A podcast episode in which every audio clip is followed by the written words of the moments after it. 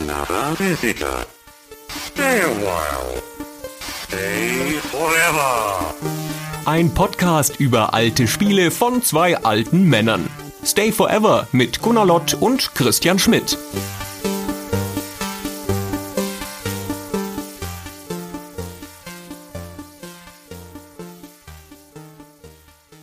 Hallo Christian. Hallo Gunnar. Christian, ich glaube, du bist so ein Typ, der weiß, wie es ist, ein Schwein zu sein. Erklär das. Mir fehlen gerade die Worte. Was führt dich dazu, das anzunehmen? Ich sag mal so, Leute, die wissen, wie es ist, ein Schwein zu sein, das ist besser als Leute, die wissen, wie es ist, ein Huhn zu sein. okay, das wird ja immer besser. Das ist ein verschwurbelter Einstieg in diese Folge. Du möchtest irgendwie hinauf auf Heretic oder Hexen oder sonst irgendwas. Wir sprechen heute über Heretic und Hexen. Mhm. Und das sind Spiele, bei denen kann man sich gegenseitig oder die Gegner in Tiere verwandeln. Also man kann das als Waffe tun. Man kann sich im Multiplayer gegenseitig in Tiere verwandeln und sich dann zerstampfen oder töten. Und man kann auch Gegner in Tiere verwandeln und sie dann zerstampfen oder töten, was ganz toll ist. Ja, in ein Tier, um genau zu sein, nämlich im Heretic in Huhn und in Hexen in Schwein. Und damit haben wir auch alles Wesentliche über die Spiele gesagt. Na, das sind die Spiele, in denen man ein Huhn oder ein Schwein werden kann. Ja, ich hm. bin auch damit echt, also das ist auch so, wenn mich jemand fragt, ne, was ein Spiel ist in Hexen, sagst du, das ist das Spiel mit dem Schwein. Das hat schon erstaunlich viel Beharrungskraft oder das hier ausgerechnet dieses Element von diesen Spielen, was hier jetzt kein so wesentliches ist, um ehrlich zu sein, sondern ein originelles, dass das so im Gedächtnis der Allgemeinheit der Spielerschaft geblieben ist. Aber ich kann es nachvollziehen, weil es kurios und ungewöhnlich ist und doch mehr Auswirkungen hat, als es auf den ersten Blick erscheint. Ja, wir müssen auch bedenken, das sind Spiele aus den Jahren 1994 und 95. Wir leiern das gleich nochmal ausführlich her, die wo erschienen sind und so. Und zu der Zeit ist der Ego-Shooter ganz frisch definiert worden von Doom 1993. Und jede Abweichung von der Formel, die Doom gebracht hat, bleibt einem im Gedächtnis wie ein Brandmal, weil das so anders ist. Und diese Sachen erinnert man genauer. Und Hexen und Heretic sind noch nicht dafür berühmt, so viele Sachen anders gemacht zu haben als Doom. Aber die Sachen, die sie anders gemacht haben, die sind sehr im Gedächtnis geblieben, würde ich sagen. Das kann gut sein, ja. Gucken wir mal, ob sie uns auch im Gedächtnis geblieben sind, wenn wir dann über beide Spiele ausführlicher sprechen. Das tun wir übrigens, weil wir mal wieder unsere Unterstützer auf Patreon gefragt haben, welches Spiel sie von uns besprochen haben wollen. Und wir haben zur Auswahl gestellt eine längere Liste von Ego-Shootern in der Ära vor Half-Life, also in den Mitte bis späten 90er Jahren. Und da ist etwas passiert, was vorher noch nie vorgekommen ist. Es gab einen Gleichstand. Wir hatten zwei Gleichplatzierte am Ende, nämlich Heretic und Hexen als ein Thema und Star Wars Jedi Knight als das andere. Und dann mussten wir tatsächlich in eine Stichwahl gehen. Und in dieser Stichwahl hat sich dann überraschenderweise, wie ich finde, Heretic als das stärkere Thema erwiesen. Meinst du, wir haben da einen methodischen Fehler gemacht, weil wir haben Jedi Knight und Dark Forces als getrennt antreten lassen und Hexen Heretic als Einspieler? Nein. Nee. Wenn du so fragst, nein. Selbstverständlich nicht. Jedenfalls habe ich das Gefühl, die Star Wars Wählerschaft ist gespalten gewesen und hat deswegen gegen die Fantasy Wählerschaft verloren. Ist ja auch wurscht. Aber wenn das so gewesen wäre, dann hätte doch Jedi Knight erst recht gewinnen müssen bei der Stichwahl, weil es dann ja Ach. die Stimmen von beiden aufeinander fallen. Stimmt, stimmt, stimmt. Völliger Denkfehler, dann hätte es bei der Stichwahl gewinnen müssen. Daran lag es nicht. Hexen ist einfach interessanter. Ja, Heretic und oder Hexen sind interessanter. Zwei Spiele zum Preis von einem. Vermutlich war das doch das bessere Paket. Wie dem auch sei, wir reden also über diese beiden Shooter, beziehungsweise in dem Aufwasch eigentlich gleich über die ganze Serie, wobei man dazu sagen muss, dass gerade ein Spiel wie Hexen 2 durchaus auch nochmal eine eigene Folge wert wäre irgendwann. Aber es ist hier eine vierteilige Serie. Wir beginnen im Jahr 1994 mit Heretic, dann kommt Hexen, dann kommt Hexen 2, dann kommt Heretic 2 und dann sind die 90er Jahre schon wieder zu Ende und damit auch dieser Strang, der Fantasy-Shooter, denn das ist die Fantasy-Shooter-Serie der 90er Jahre und eigentlich, wenn man ehrlich ist, die Fantasy-Shooter-Serie bis heute, denn der Fantasy-Shooter ist ein erstaunlich dünn beackertes Feld. Und vielleicht kommen wir auch noch darauf, warum das so ist. Ja, bin ich mal interessiert, was du da für Theorien zu hast. Ja, habe ich, aber das kommt erst gegen Ende der Folge. Es muss ja einen Grund geben, sich hier auch durchzuarbeiten durch den ganzen Rest der Erklärungen, die wir hier haben. Also wir sagen schon mal, wenn ihr bis zum Ende der vierstündigen Folge dranbleibt, dann sagen wir noch so zwei Sätze dazu, warum wir glauben, dass Fantasy-Shooter sich nicht durchgesetzt haben. Ja, genau. Wir haben doch den ganzen Kram nicht umsonst recherchiert, verdammt nochmal. So. Genau. So. Und diese Hexen-Heretic-Serie die beginnt mit Heretic 1 oder Heretic Dings of the Serpent Riders. Nee, das kam erst später. Das kam erst später. Diese ganze Publizierungsgeschichte, ey, das ist nochmal eine Story für sich selbst. Eigenes Aufdröselung. Also Heretic 1 erscheint kurz nach Doom mit der Doom-Technologie, also mit der Doom Engine 1994 als Spiel von It Software, also ein offizielles It Software Spiel aber gemacht nicht von It Software selber, sondern von einem Auftragsstudio, nämlich Raven Software, die noch eine große Karriere als Auftragsstudio vor sich hatten zu dem Zeitpunkt. Ja, eines von den Studios aus dieser Ära, ähnlich wie Software selbst, die es heute noch gibt. Und das ist ja gar nicht mehr so häufig der Fall. Raven Software gehört seit 97 zu Activision und ist da so ein eigenständiges, zumindest als Name, ein eigenständiges Studio im Activision-Konglomerat und arbeitet wie alle Studios bei Activision heutzutage an Call of Duty. Aber damals, also wir sind jetzt Anfang der 90er, beginnt es als kleines Indie-Studio in Madison im US-Bundesstaat Wisconsin. Madison ist da die Hauptstadt. Das liegt im Norden der USA, da in den Great Lakes. Eigentlich beginnt die Story mit zwei Brüdern, nämlich mit Steve und Brian Raffer. In den späten 80ern stehen die schon gut im Berufsleben, die haben beide studiert. Der Brian unterrichtet an einer Highschool und zwar unterrichtet er dort Computer, also die Arbeit mit Amigas dort auch in der Schule. Es gibt ein Amiga Lab, da unterrichtet er. Und sein älterer Bruder Steve, der arbeitet als Drucker. Beide haben eher eine künstlerische Ausbildung und die sind ihrem Hobby nach große Fans von Dungeons and Dragons. Wie alle Leute zu dieser Zeit. Also da muss man mal eine gesonderte Umfrage zu machen. Gibt es eigentlich Spieleentwickler, die zu der Zeit ihre ersten Meriten gesammelt haben, die sich nicht explizit in ihrer Vita zumindest mal launig auf die und die beziehen? Also die BioWare-Leute und die Raven-Leute. Ja, es werden ganz schön viele sein. Ich glaube auch, dass aus diesem Rollenspielsegment generell sehr, sehr viele Leute dann den Sprung in die Videospiele gemacht haben. Ja, das muss irgendwie alle inspiriert haben oder das hat halt spezifisch der Josh Sawyer von Obsidian, Romero natürlich. Und das muss alle inspiriert haben, zumindest in diese computergerichtete Sache zu gehen oder andersrum, die computeraffinen Leute waren halt auch D&D-affin. Hm. Na, wahrscheinlich eher so rum.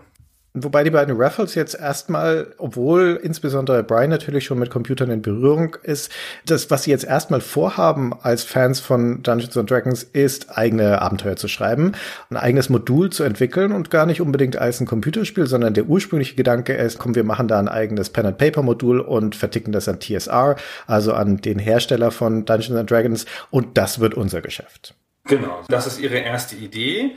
Aber dann entscheiden sie sich doch, diese Computergeschichte mal auszuprobieren.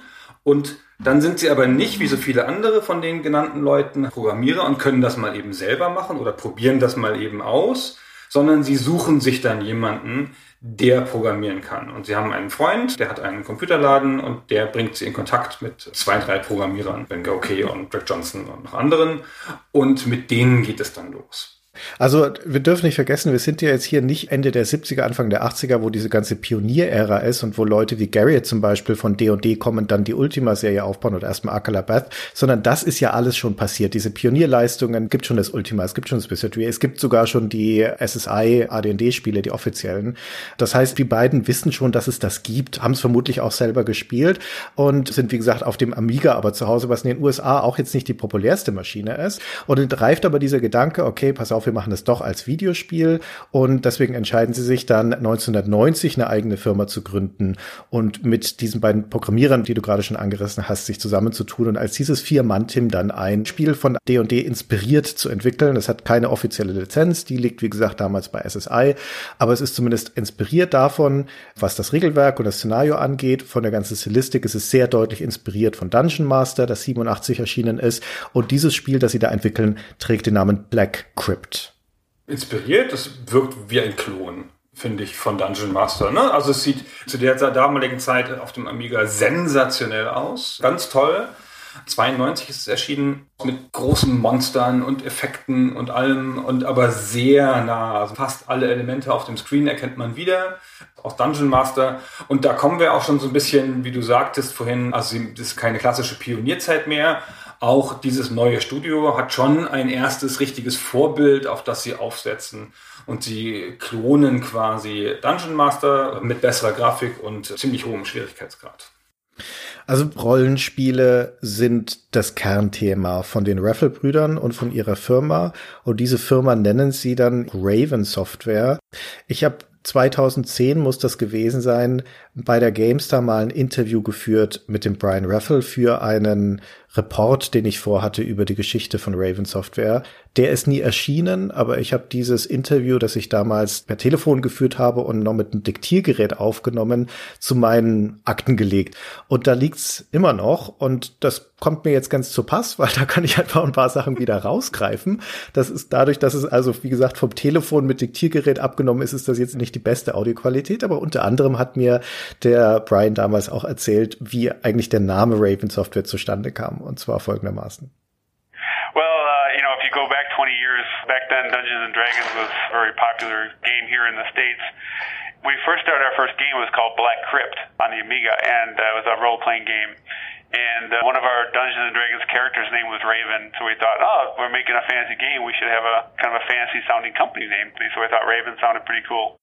Ich finde das ganz schön erstaunlich, dass du neun Jahre so eine Aufnahme aufhebst, zehn Jahre, die dann irgendwo rumliegt. Ich habe nichts mehr aus der GameStar-Zeit. Nee, ich habe auch nicht mehr viele Dinge aus der GameStar-Zeit, aber das war eines davon, ja. Crazy. Ich glaube, ich habe es auch extra deswegen aufgehoben, weil ich eben damals es nicht verwertet habe. Mhm. Und dann dachte ich, irgendwann kommt noch mal die Gelegenheit. Und siehe da, zehn Jahre später ist sie da.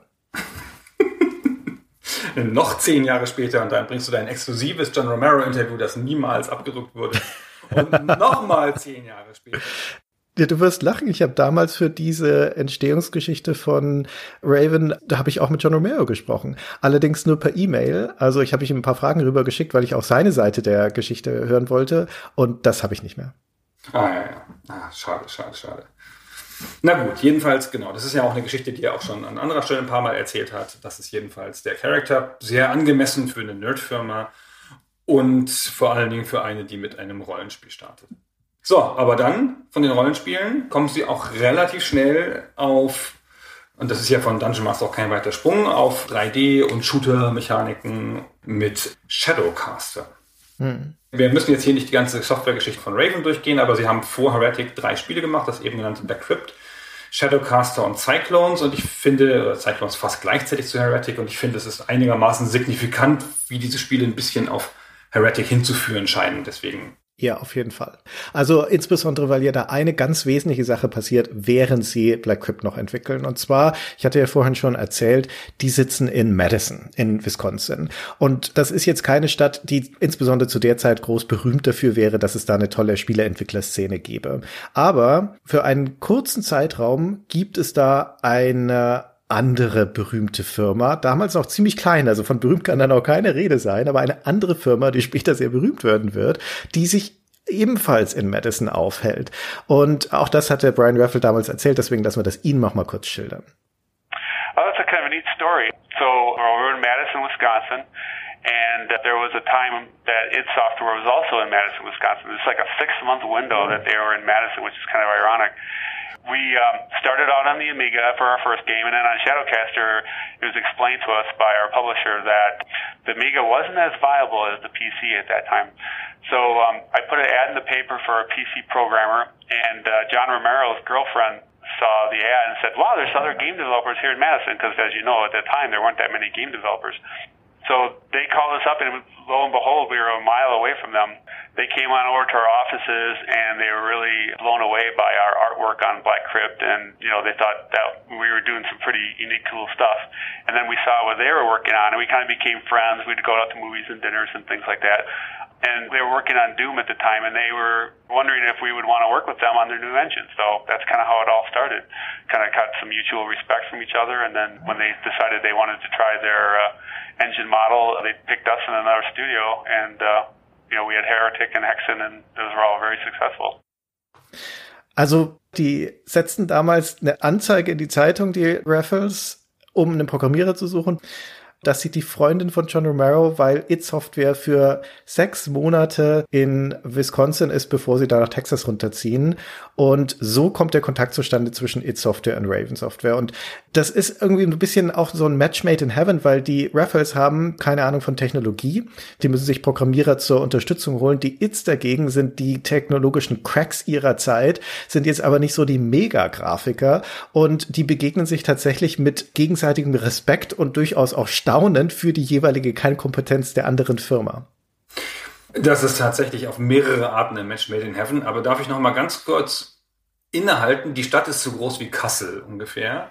Und wir sind hier Anfang der 90er. Was für ein Zufall, dass sich da zwei Firmen überhaupt so schnell treffen, in den Zeiten, wo es noch kein richtiges Internet gibt.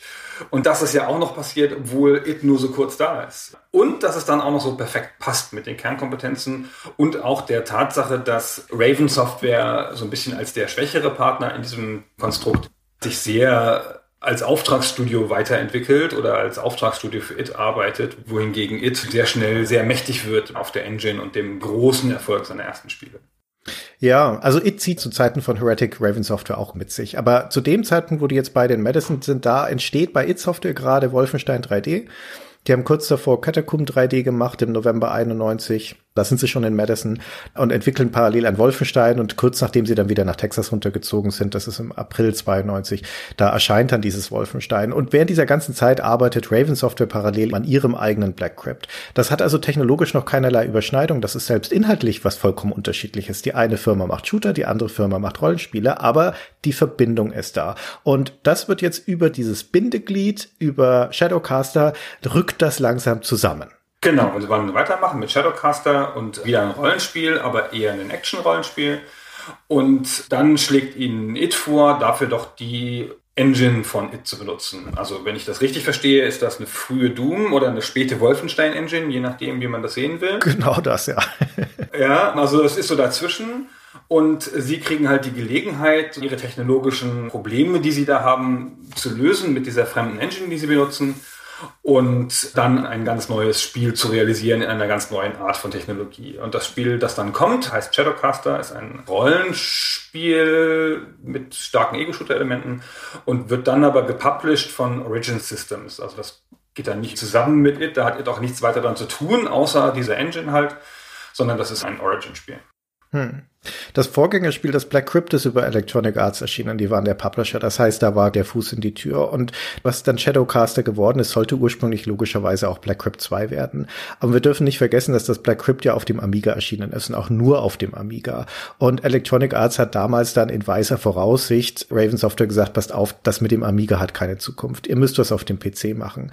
Das, was wiederum für Raven Software auch heißt, okay, unsere Amiga Engine können wir eigentlich wegschmeißen. Also so oder so hätten die sich nach einer anderen Technologie umsehen müssen, sie entweder selber bauen oder eben lizenzieren. Und ich glaube, da war es sehr, sehr praktisch, dass sie mit It Software einen Partner hatten, die gesagt haben, na, wir könnten mal unseres benutzen.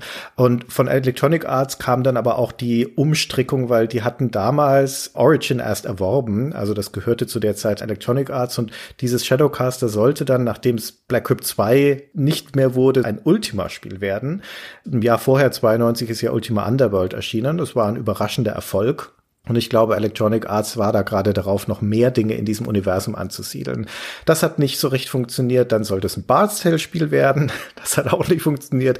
Und letztendlich ist es eine eigenständige Marke geworden, dieses Shadowcaster. Genau, von der es dann aber auch bloß ein Spiel gab. Da lag nicht so ein ganz großer Segen drauf. Aber Ey, das war ein super Spiel, fand ich damals. Ich erinnere mich im Wesentlichen an Gestaltwandeln und Nebel. Ich weiß nicht, wie deine Spielerfahrung ist oder ob du das gespielt hast überhaupt. Das hatte ein bisschen zu viel Nebel, wahrscheinlich um Engine-Sachen zu verdecken. Das wirkte sehr dunkel und man hatte nicht so große Weitsicht. Aber man konnte sich verwandeln in so Monstren und hatte dann größere Bewegungsfreiheit. Damals habe ich gedacht, das ist ein Spiel wie Ultima Underworld. Das war auch von der Art, wie es sich steuerte und wie es war mehr Rollenspiel als Shooter, wenn man akzeptiert, dass Ultima mehr Rollenspiel als Shooter ist. Ich habe das gespielt. Da gibt es eine bittere Geschichte dazu. Hier an dieser Stelle wird jetzt schmutzige Wäsche gewaschen aus der Familie Schmidt. 1994 muss es gewesen sein, wenn ich mich nicht ganz irre. Da wurde mein Bruder konfirmiert. Und zu dieser Konfirmation habe ich ihm Shadowcaster geschenkt. Ich glaube nicht zum Vollpreis, das muss schon reduziert gewesen sein, aber das habe ich gekauft und ihm geschenkt. Und in der Sekunde, wo er das ausgepackt hatte, war ihm mit hundertprozentiger Klarheit bewusst, dass ich das für mich selbst gekauft hatte und nicht für ihn.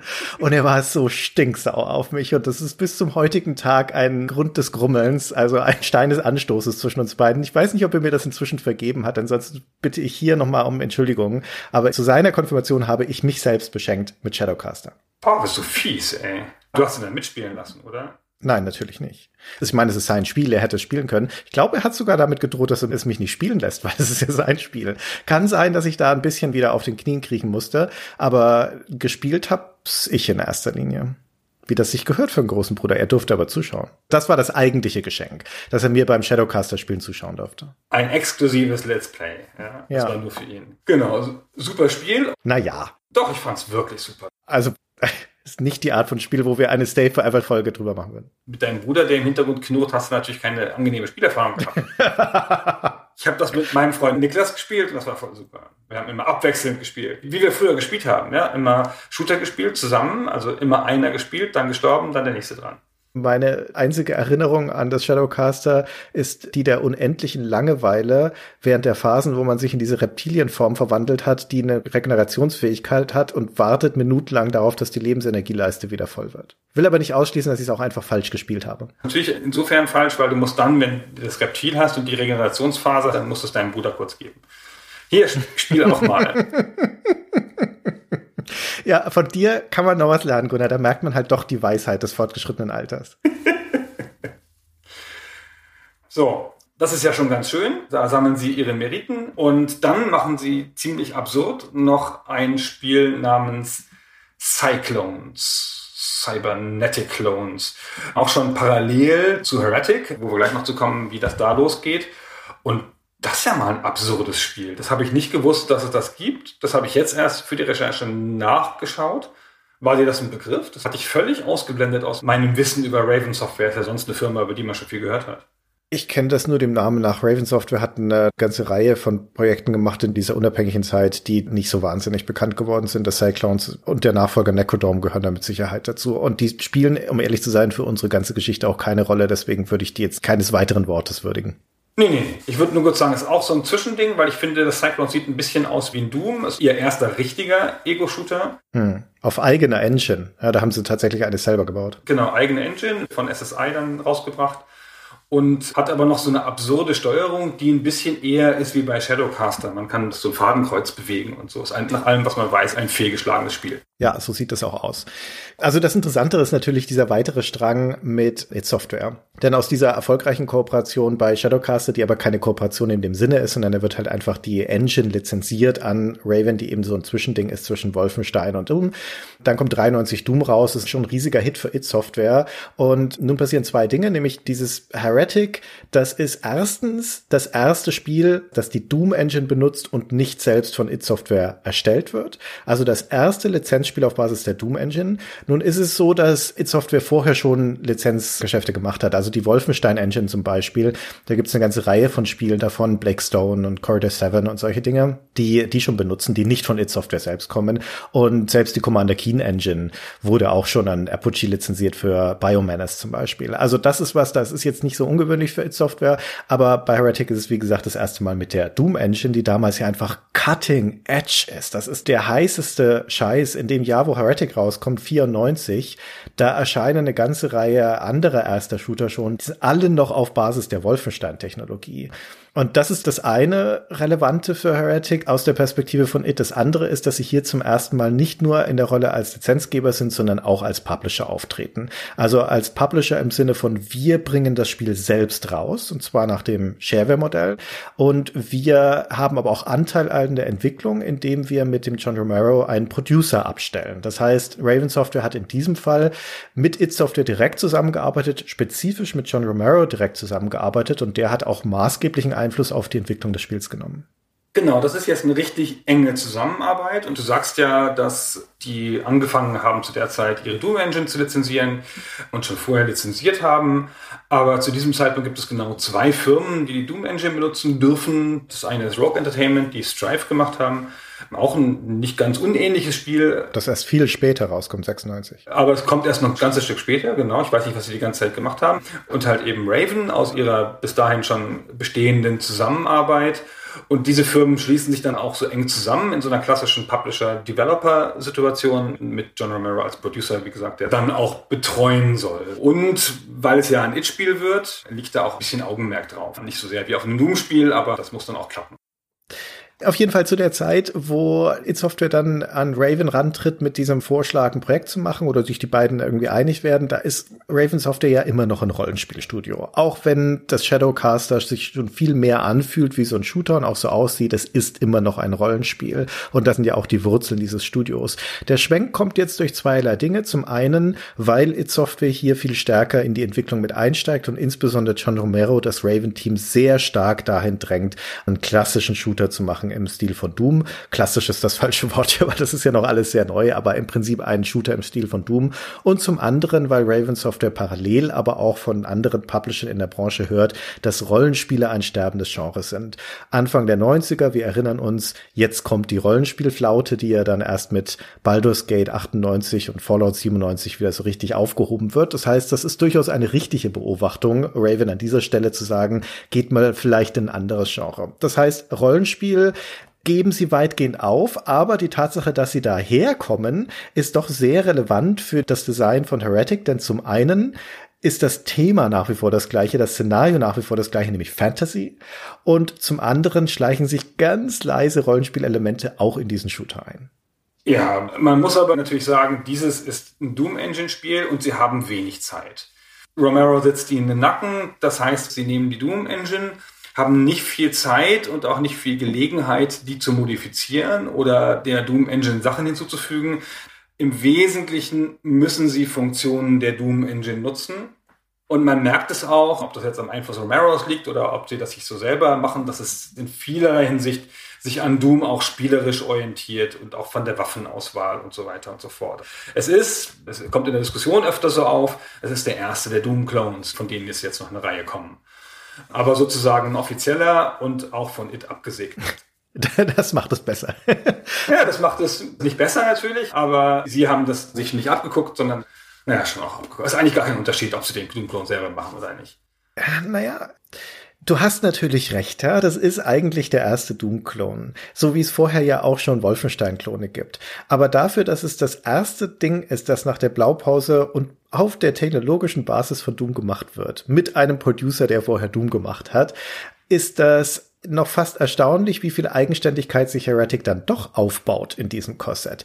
Denn allein schon durch die technologische Basis erklären sich viele von den Dingen. Die Tatsache, dass das in drei Episoden kommt, dass jede Episode neun Levels hat, dass es acht Waffen gibt. Das liegt alles daran, weil es in Doom so ist. Die haben diese Struktur nicht groß angepasst in dieser Hinsicht, sondern haben das übernommen. Auch die Tatsache, wie die Waffen gestaltet sind und wie sie sich anfühlen, ist dem geschuldet, dass sie im Wesentlichen die Waffen und Logik von Doom genommen haben und da ein bisschen dann rumgespielt und neue Skins drauf gemacht haben. Aber dafür, dass wir jetzt hier in einem Fantasy-Szenario sind, wo man eigentlich annehmen sollte, dass komplett andere Waffengattungen und Arten zu tragen kommen als die relativ konventionellen Dinge aus Doom, dafür ist das erschreckend nah an Doom dran. Da hast du dann halt eine Fantasy-Pistole, Fantasy-Maschinengewehr Fantasy-Raketenwerfer.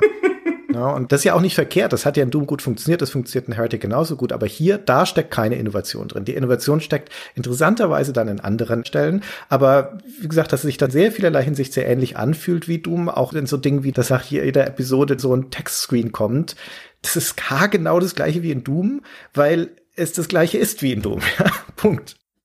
Das ist sogar fast ein bisschen zu sehr, finde ich, dass es diese Programmstruktur übernimmt es gibt fünf Schwierigkeitsgrade. Die Schriftart, wenn man anfängt, die Schriftart, in der man das auswählt, ist sehr ähnlich. Diese Level-Abschluss-Screens sind ähnlich. Dann ganz viele Gameplay-Mechaniken, die ähnlich sind. Farbige Schlüssel für Türen. Das ist das eine Hauptelement, wie man weiterkommt im Spiel. In beiden Spielen gibt es Rüstungen und Health Packs. Gut, das könnte man schon sagen, ist jetzt die neue Ego-Shooter-Formel. Aber zu der Zeit ist es natürlich einfach eine Anlehnung. Die Level enden auf einem Schalter oder auf einem Portal. Und auch viele von den Items im Level ähneln sich. Das ist ja keine Schande, wie gesagt, das ist ja auch einfach der Entwicklungszeit und der Engine geschuldet. Interessanter ist es ja, was fügen Sie denn hinzu? Also was macht es denn anders? Ja, und das Augenfälligste ist natürlich das Szenario, ich hatte es gerade schon erwähnt, wo Doom ein Science-Fiction-Horror-Setting hat, haben wir hier ein klassisches High-Fantasy-Setting. Das kommt jetzt in der ganzen Hintergrundgeschichte nicht so stark zu tragen, aber es gibt zumindest eine rudimentäre. Wir sind hier in einer Welt, die in dem ersten Spiel noch keinen Namen hat. Später wird sie dann in Heretic 2, das in der gleichen Welt spielt, Patoris genannt. Und auch der namenlose Held aus diesem Heretic, aus dem ersten Teil, wird später identifiziert werden als Corvus. Und dieser Corvus ist ein Elf. Also kein Mensch, den wir hier spielen, sondern Elfencharakter. Siehst du im Singleplayer aber natürlich nicht, sondern dann nur im Multiplayer. Und in dieser Welt Patoris, wo viele Fantasy-Völker leben und eben auch diese Elfen, da tauchen auf einmal Schlangenreiter auf, Serpent Riders, drei Stück. Die kommen aus dem Osten, weil natürlich alles Schlimme aus dem Osten kommt, wie wir wissen, vor allem aus amerikanischer Perspektive.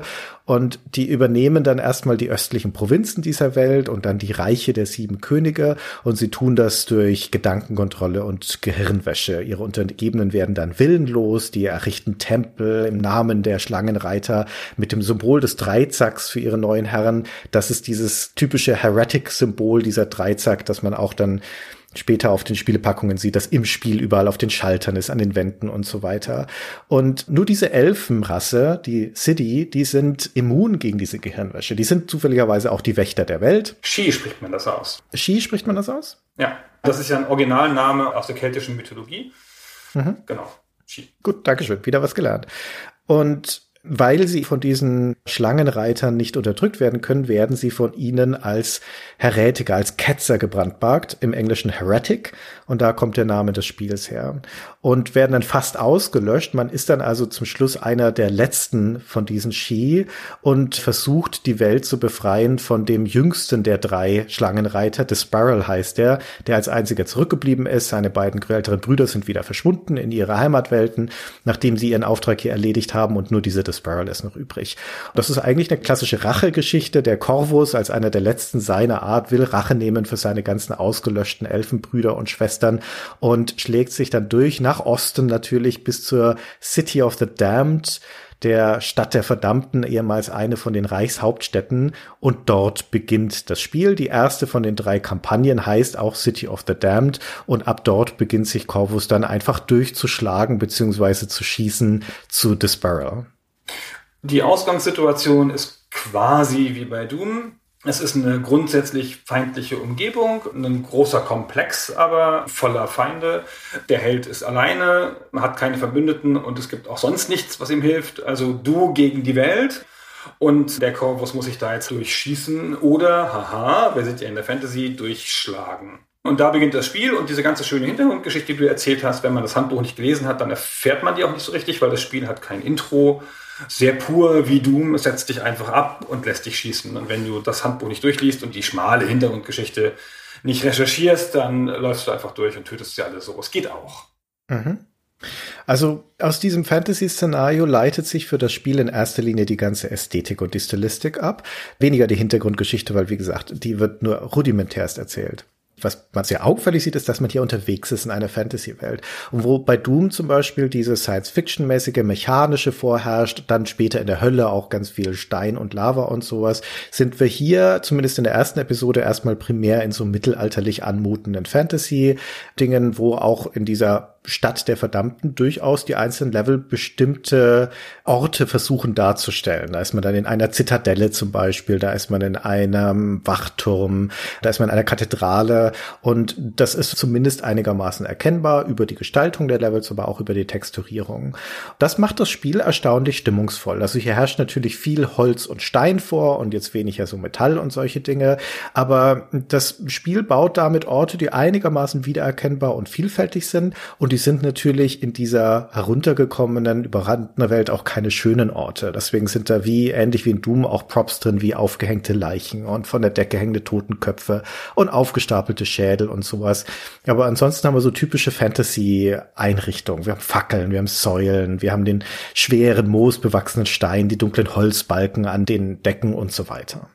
Das ist Dark Fantasy oder Heavy Metal Fantasy, wie ich das immer nenne, und ist durchaus ein sehr stimmungsvolles Spiel.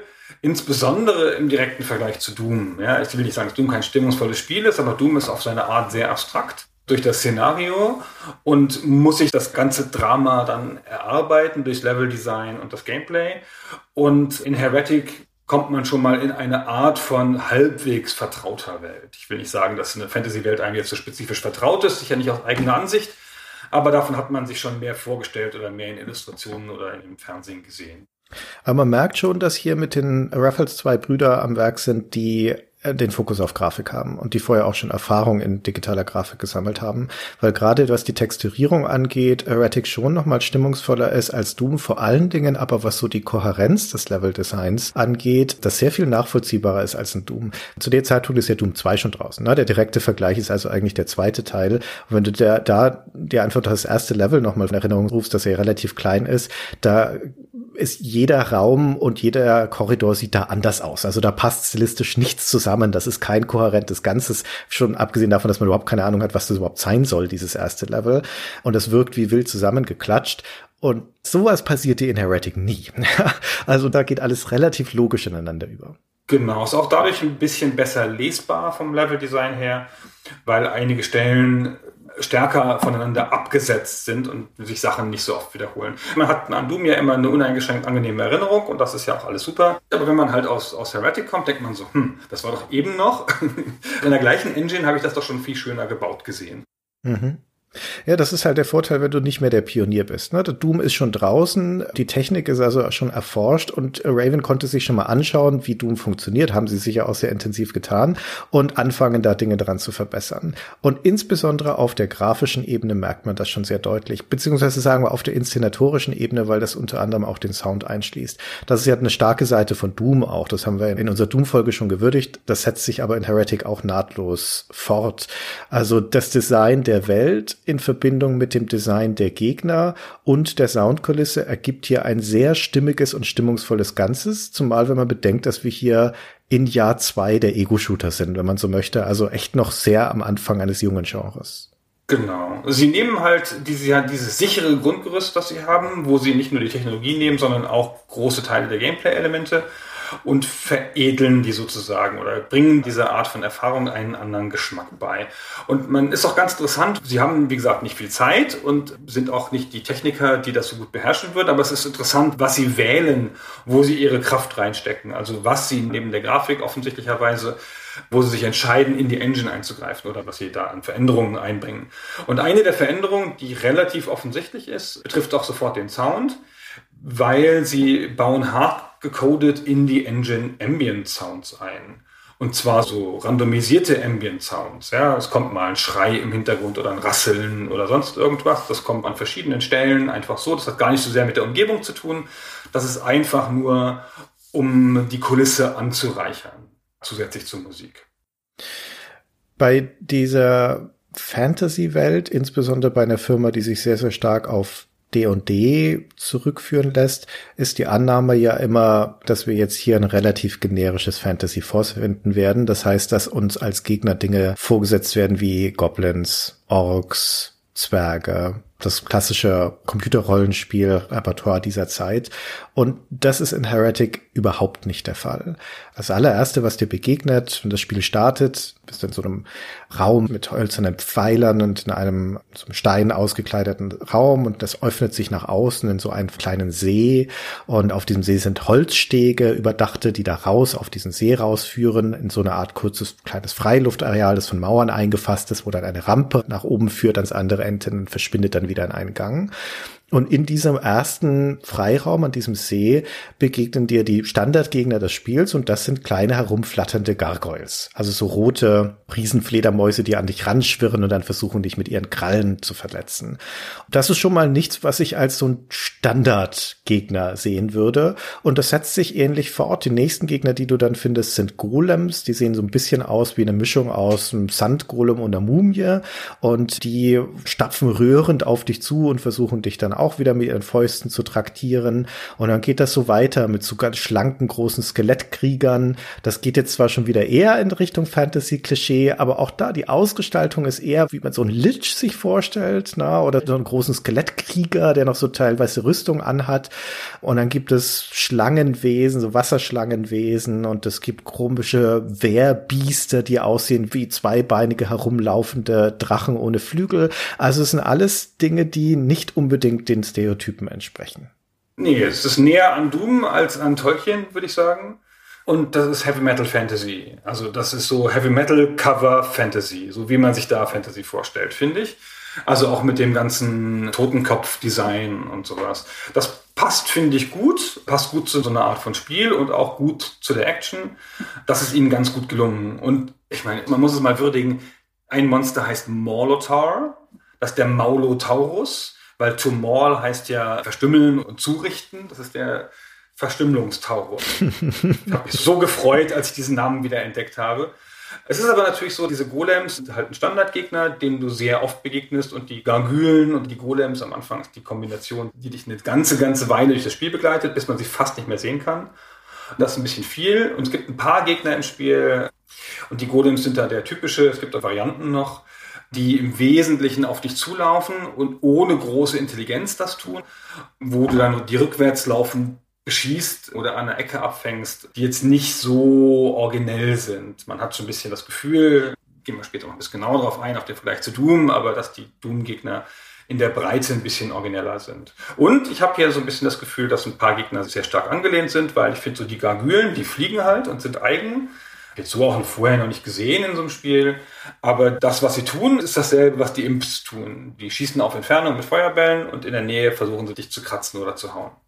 Ja, also auch wenn die Anmutung originell ist, ist es das Verhalten der Gegner nicht unbedingt. Das ist richtig. Aber eine originelle Sache, die sie da rausholen, und das ist auch bitter notwendig, wenn du mich fragst, ist, dass es Varianten von den Gegnern gibt. Denn insgesamt hat das Spiel sieben Gegnertypen.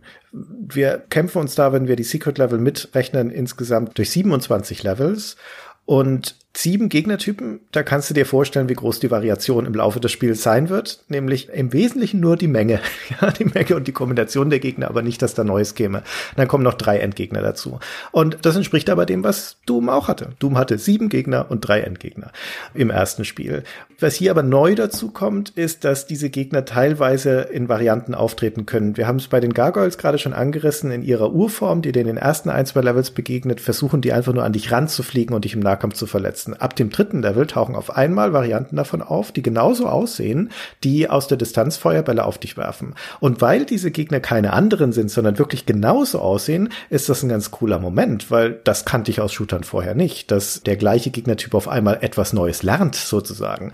Genau wie die Golems auch, die am Anfang einfach nur zickzackmäßig auf dich zulaufen. Und ab dem vierten Level tauchen auf einmal die ersten Golems auf, die sich selbst in Flammen setzen können und nach einer Sekunde dann einen Flammen flammenden Schädel auf dich abfeuern, der auch noch zielsuchend ist, also der auf dich zufliegt und versucht, dich zu treffen.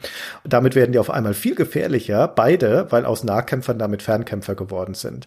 Das war's schon, ja, diese Liste der Variationen. Es gibt dann als Gag noch die Variante, dass einige von den Gegnertypen auch als Geister auftreten können. Dann sind sie so halbtransparent und können nur noch von magischen Waffen getroffen werden. Das ist aber ehrlich gesagt was, was mir im Spielverlauf in den meisten Fällen überhaupt nicht aufgefallen ist, weil man eh so weit weg von den Gegnern ist es eh so dunkel ist in dem Scheißspiel. Also was für ein dunkles Spiel das stellenweise ist. Da ist es gerade egal, weil das siehst du die Gegner eh nicht, ob sie jetzt transparent sind oder nicht. Sehr, sehr, schön. Ja, das stimmt. Also es gibt von drei Gegnertypen, von den Golems, von den Nitro-Golems, wie die heißen mit dem Feuerzauber, und von den Undead Warriors gibt es Geistertypen. Und das kannst du eigentlich Grad ignorieren.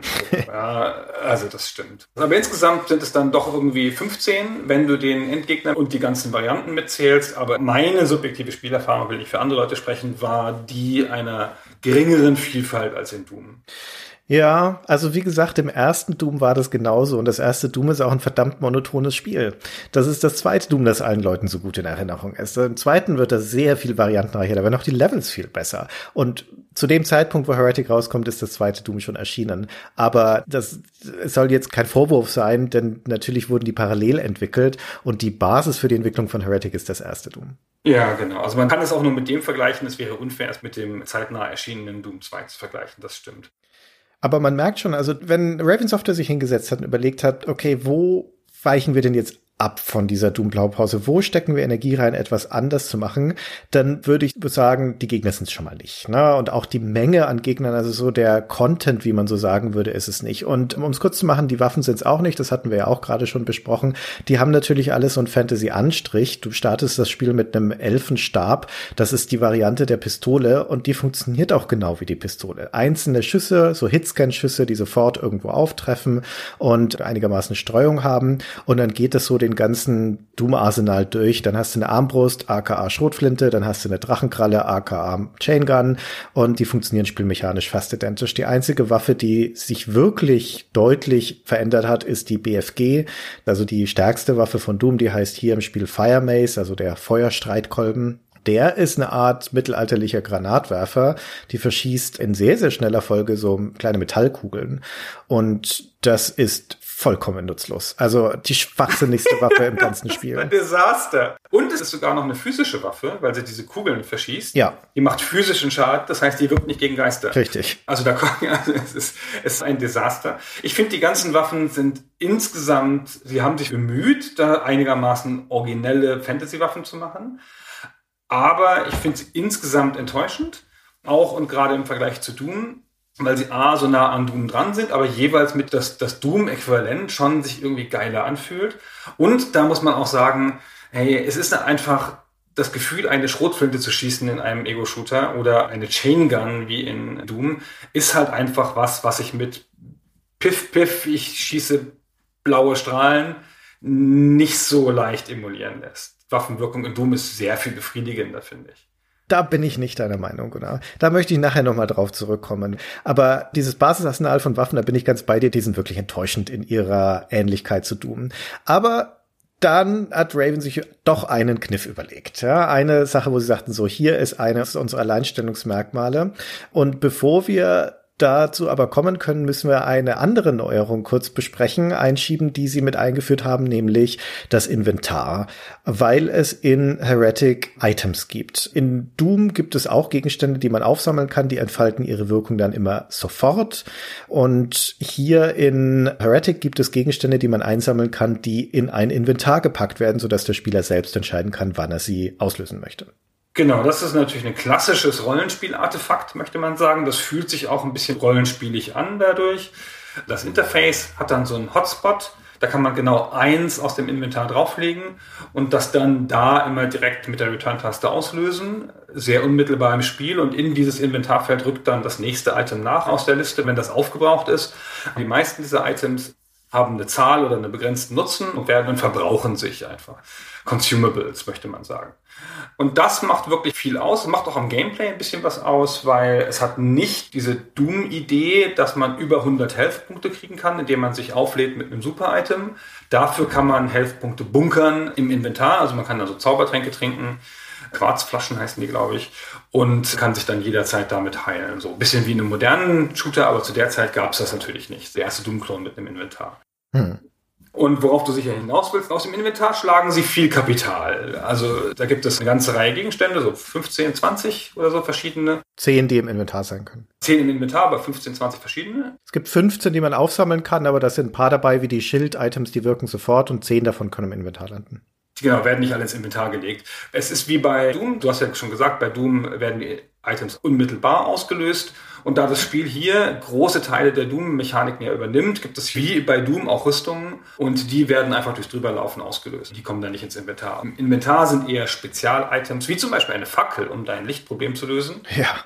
Da gibt's so wenige davon. Das ist echt ein begehrter Gegenstand. Ja, womit du dann sehr krass den Level aufhältst, wie mit einem Scheinwerfer fast. Aber auch nur für zwei Minuten, dann wird's wieder zappenduster. Ja, es geht total schnell vorbei. Ja, die meisten halten auch nur kurz an. Wir kommen gleich noch zu ein, zwei originelleren Items, aber worauf du natürlich hinaus willst, ist, dass es ein Item gibt, das sich auf die Waffen auswirkt, nämlich der Tome of Power. Das ist so eine Art Buch in so einem Horror-Design, das da im Level rumschwebt. Und wenn du das auslöst, dann wird ein zweiter Waffenmodus freigeschaltet bei all deinen Waffen. Ja, all deine Waffen, solange der Tome of Power aktiv ist, läuft für 40 Sekunden der Power-Modus. Und dann werden alle Waffen besser. Das ist mal eine hammermäßige Idee. Also dieser zweite Feuermodus ist ja später dann Shooter Standard geworden. Hier sehen wir ihn das erste Mal noch etwas ungelenk als diese Implementierung als ein zeitlich begrenzter Tome of Power. Davon bekommt man eine ordentliche Menge im Spiel. Man kann das also relativ häufig auslösen. Dass das das wichtigste Item von allem ist im Inventar, erkennt man allein daran schon, dass es eine eigene Funktionstaste hat, nämlich die Backspace-Taste, mit der kann man Tome of Power direkt aktivieren. Und diese zweiten Feuermodi sind natürlich erstmal super cool, um zu gucken, wie sich da diese Standardwaffen aus Doom auf einmal verändern. Das ist leider längst nicht so spektakulär, wie man sich das vorstellt oder wie es spätere Spiele dann auch noch gemacht haben. Hier ist es teilweise, dass die Waffen einfach ein bisschen besser werden, indem sie mehr Geschosse haben. Die Armbrust zum Beispiel verschießt dann halt fünf Pfeile statt drei im zweiten Feuermodus. Das ist trotzdem nicht schlecht. Das ist sozusagen das Äquivalent der doppelläufigen Shotgun zur normalen Shotgun aus Doom 2, die ja auch viel besser ist, obwohl sie einfach nur mehr Projektile verschießt. Deswegen bin ich auch über die fünf Pfeile in der Armbrust froh. Aber es gibt doch auch Waffen, die sich deutlich verändern. Die Drachenkralle, also das Äquivalent zur Chain Gun zum Beispiel, die schluckt dann pro Schuss fünf Munition und schießt so eine Kugel aus, die beim Aufprall Einzelteile in alle Himmelsrichtungen verschießt. Und der äh, Hellstaff und der Höllenstab, der verschießt dann auch größere Projektile, die beim Aufprall an dieser Stelle einen Säureregen auslösen, der für ein paar Sekunden anhält, sodass Monster, die da durchlaufen, nochmal Damage over Time Schaden bekommen. Und das ist nett, das mal auszuprobieren, aber der Nutzen hält sich in Grenzen, insbesondere beim Raketenwerfer dieser Welt, beim Phoenix-Stab, der dann kein Raketenwerfer mehr ist, sondern ein Flammenwerfer. Das sieht sehr cool aus, dieser zweite Feuermodus, aber das ist noch nutzloser als das Fire Maze. Also Vielleicht bin ich zu dumm, aber das habe ich nie produktiv anwenden können. Nee, das habe ich auch nicht. Das Beste ist der Stab. Wir sind in der Fantasy-Welt, deine Grundwaffe ist eine Nahkampfwaffe. Es ist ein Stab. Das sieht auch ganz cool aus, den du so nach oben schwingst und damit so zustößt. Du schlägst nicht von oben herüber, sondern du stößt so aus dem unteren Bildschirmrand mit der stahlverstärkten Spitze deines stumpfen Stabes auf Gegner. Das ist genauso wirkungslos, wie es aussieht. Du fühlst dich richtig genuin ja. hilflos mit dem Stab. Auch gegen Gegner, die nicht schießen können. Ja, du denkst, oh, boah, bitte, ey. Das machst du auch wirklich nur in der Verzweiflung, es wie mit der flachen Hand zu schlagen. Aber im Tome of Power, im zweiten Modus, dann kriegt er so einen blauen Energie-Blitzstrahlzeug und dann stößt er die Gegner zurück. Und das hat er bisher nicht gemacht. Und dann hast du das erste Mal und fast mit am meisten von den Waffen hier, die ich ja eben schon so ein bisschen zart kritisiert habe, mal so richtig das Gefühl, dass du was tust. Pam! Dann fliegt der auch mal ein bisschen zurück. Da hast du siehst richtig die Waffenwirkung. Das ist meine Lieblingsverbesserung, muss ich ehrlich sagen. Das ist ein guter Punkt. Ich glaube, der wesentliche Effekt von diesem zweiten Feuermodus ist, dass, wo du in dem normalen Spiel mit den normalen Waffen in der Regel nicht in den Nahkampf gehen möchtest, weil das riskant ist natürlich und weil deine Nahkampfwaffen, die du hast, vergleichsweise schwach sind. Das ist dieser Stab und du kannst dann, wie in Doom auch, wo du die Kettensäge als zweite Nahkampfwaffe hast, so gibt's hier die Handschuhe des Nekromanten als zweite Nahkampfwaffe, dann verschießt man so grüne Blitze und die Gegner saugen sich an einen, genau wie bei der Kettensäge, weil es halt die verdammte Kettensäge ist, nur als Handschuhe. Und das willst du eigentlich eher nicht, weil du bist da auch natürlich für Angriffe sehr offen. Und das dreht sich mit dem Tome of Power weil du dann auf einmal mit diesem Stab die Gegner zurückhauen kannst und weil du mit den Handschuhen des Nekromanten ihnen dann Lebensenergie absaugst, sodass du dich heilst im Nahkampf. Und wie gesagt, der Phoenix-Stab wird ja mit dem Flammenwerfer auch zu einer Nahkampfwaffe. Einer vergleichsweise mächtigen, aber finde, dass das Zielen immer super schwierig ist. Deswegen kann ich sie nicht richtig gut einsetzen. Aber auf einmal ist der Nahkampf attraktiv. Und das ist schon ganz cool, dass sich mit diesem Tome nicht nur das Gefühl der Waffen verändert, sondern dass sich sogar die Angriffsstrategie verändern kann. Genau. Ich würde sagen, dass der Nahkampf nichts ist, was du freiwillig auslöst, wie beim ersten Doom auch nicht, sondern dass das was ist, wo du reingeworfen wirst durch eine Situation, die du nicht verhindern kannst, weil das Spiel dich an eine enge Stelle stellt oder die Gegner versuchen, dich zu überwältigen. Das sind ja auch die schlimmsten Momente bei Doom, ja, wenn man, keine Ahnung, in so eine Grube fällt und da sind lauter Pink Demons drin.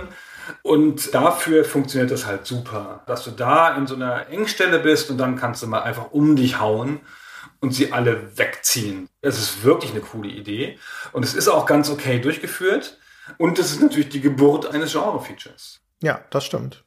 Also das ist schon mal, auch wenn es hier nicht ideal implementiert ist, ist es trotzdem als Gedanke eine der zentralen Neuerungen, die Heretic mitgebracht hat. Und das ist schon wesentlich. Aber jetzt mal vom Tome of Power abgesehen, die anderen Items, die du so drin haben kannst, mal ehrlich, Gunnar, wie viele davon hast du denn eigentlich benutzt, so im typischen Spiel? Naja, die Health, die Lebensaufladung. Das macht vollkommen Sinn. Genau, und die benutzt du auch die ganze Zeit. Und eigentlich benutzt du die, wenn du auf einem höheren Schwierigkeitsgrad spielst, wie die Fackel, immer dann, wenn du sie hast, benutzt du sie auch. So, tschak, tschak, tschak, die kannst du halt auch einsetzen. Brauchst du auch. Und dann wird es schon dünn. Dann gibt es den Back of Holding, der macht wie bei Doom Munitionsvorräte, kann man mehr von haben. Ja, aber der geht ja auch nicht ins Inventar. Das wird ja automatisch gemacht. Das ist kein Inventar-Item, das stimmt, wir sprechen nur über Inventar-Items. Und von den Items im Inventar braucht man eigentlich ehrlich sonst keins. Natürlich, es gibt so Items, die setzt man gerne ein, wenn sie da ist, einfach mal der Kuriosität halber. Ein, zwei Mal, da hat man gesehen, dass sie nicht viel bewirken und dann lässt man es wieder. Weil es ist ja schon eine Tick umständlich, die einzusetzen. Es kommt drauf an. Es gibt da die spezielle Klasse der Items, die du brauchst an bestimmten Stellen, um im Leveldesign angelegte Hindernisse zu überwinden. Dazu gehört zum Beispiel die Fackel, weil es Passagen im Spiel gibt, die wirklich zappenduster sind. Und wenn du da nicht rumirren willst und gegen die Wände laufen, dann brauchst du halt einfach Licht. Aber dazu gehören zum Beispiel auch der Ring der Unverwundbarkeit.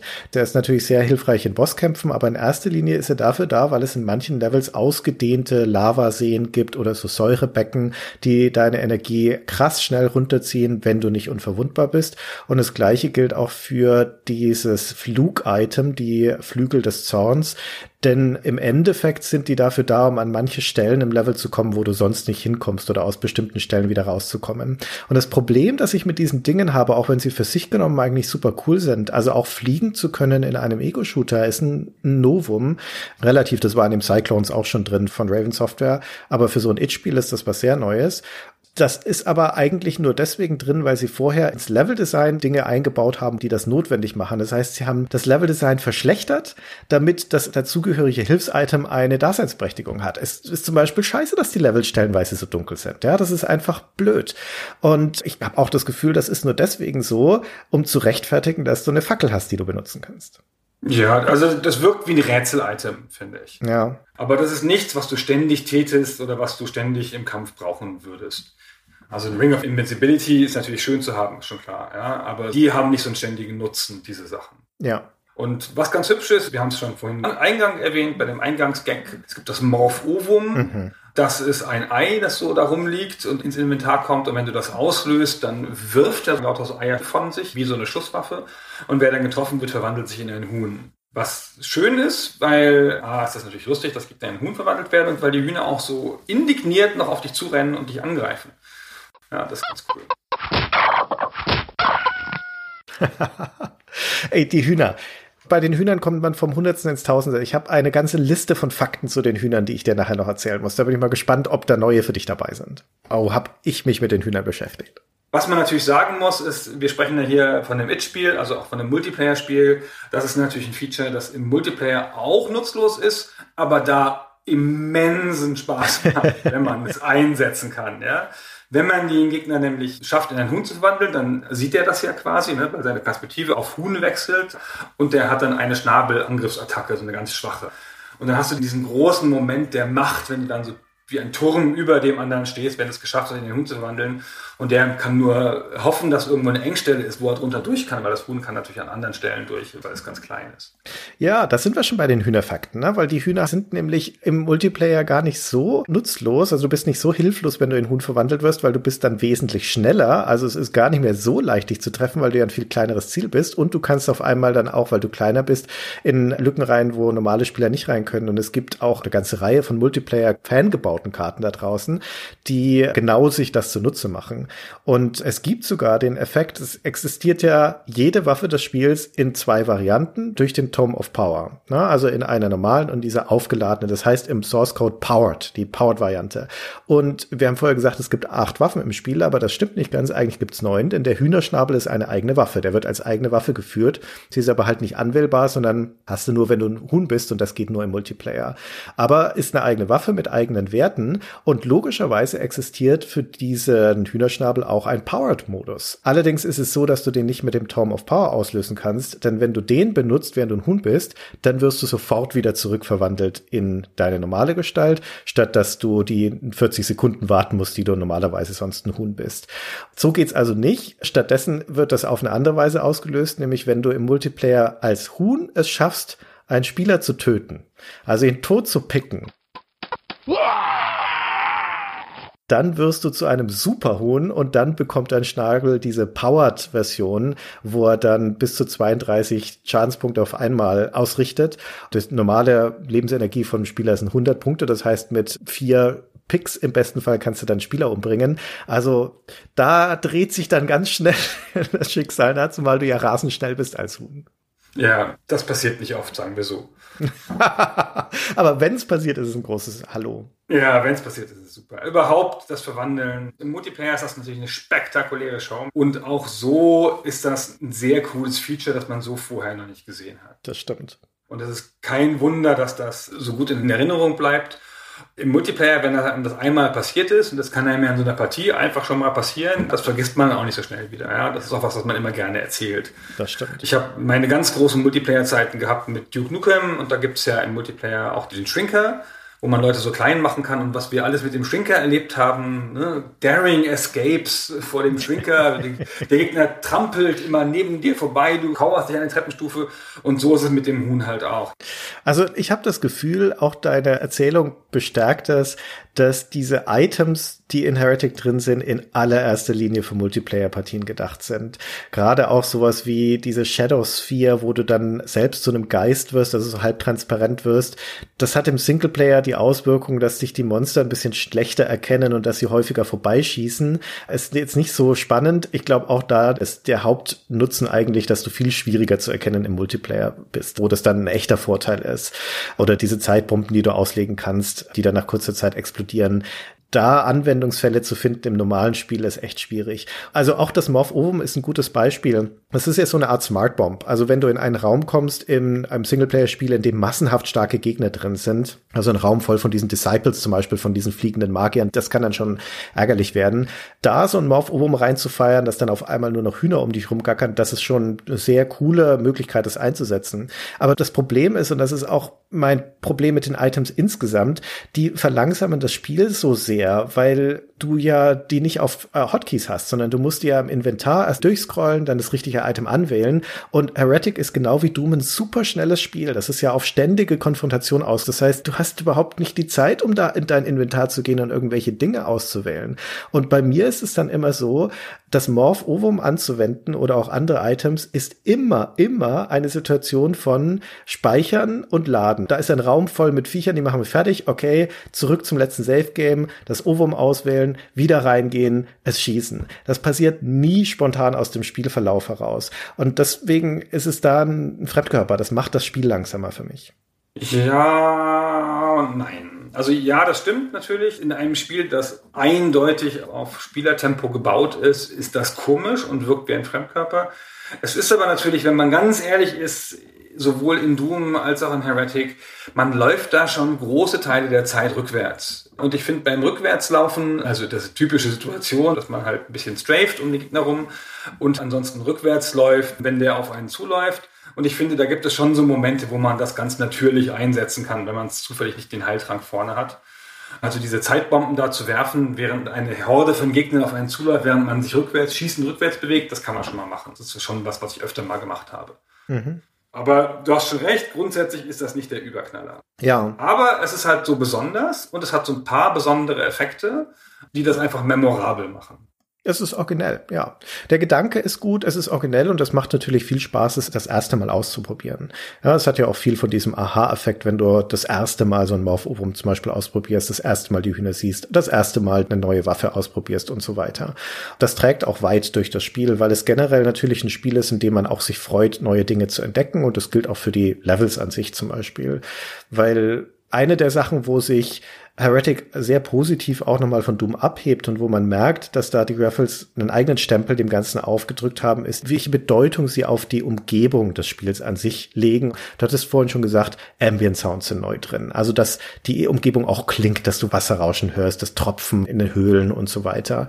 Dass dieses Wasser auch Strömung haben kann oder dass auch Wind existieren kann in den Sektoren, die dich durch die Gegend schiebt. Wird ganz selten nur eingesetzt im Spiel, aber das ist natürlich auch so eine Aufladung von Umgebung mit Bedeutung und Interaktivität. Da ist nicht nur eine Wassertextur, sondern da verändert sich auch potenziell das Verhalten. Also unser Fluss fließt auch, unsere Brücke über einen Abgrund wird auch von Wind umpeitscht.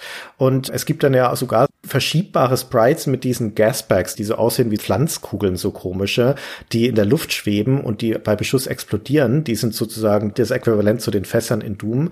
Und dadurch, dass du die verschieben kannst, kannst du die auch in Richtung von Gegnern schieben. Und wenn du sie zusammenschiebst, dann explodieren die in einer Kettenreaktion nacheinander. Das ist eine super Art und Weise, wie du Dinge in der Umgebung zu deinem Zweck nutzen kannst. Genauso wie es auch rutschige Eisflächen gibt, ne, das als analog zu den Strömungen im Wasser und so weiter. Also die Umgebung spielt in Heretic eine aktivere Rolle als in Doom.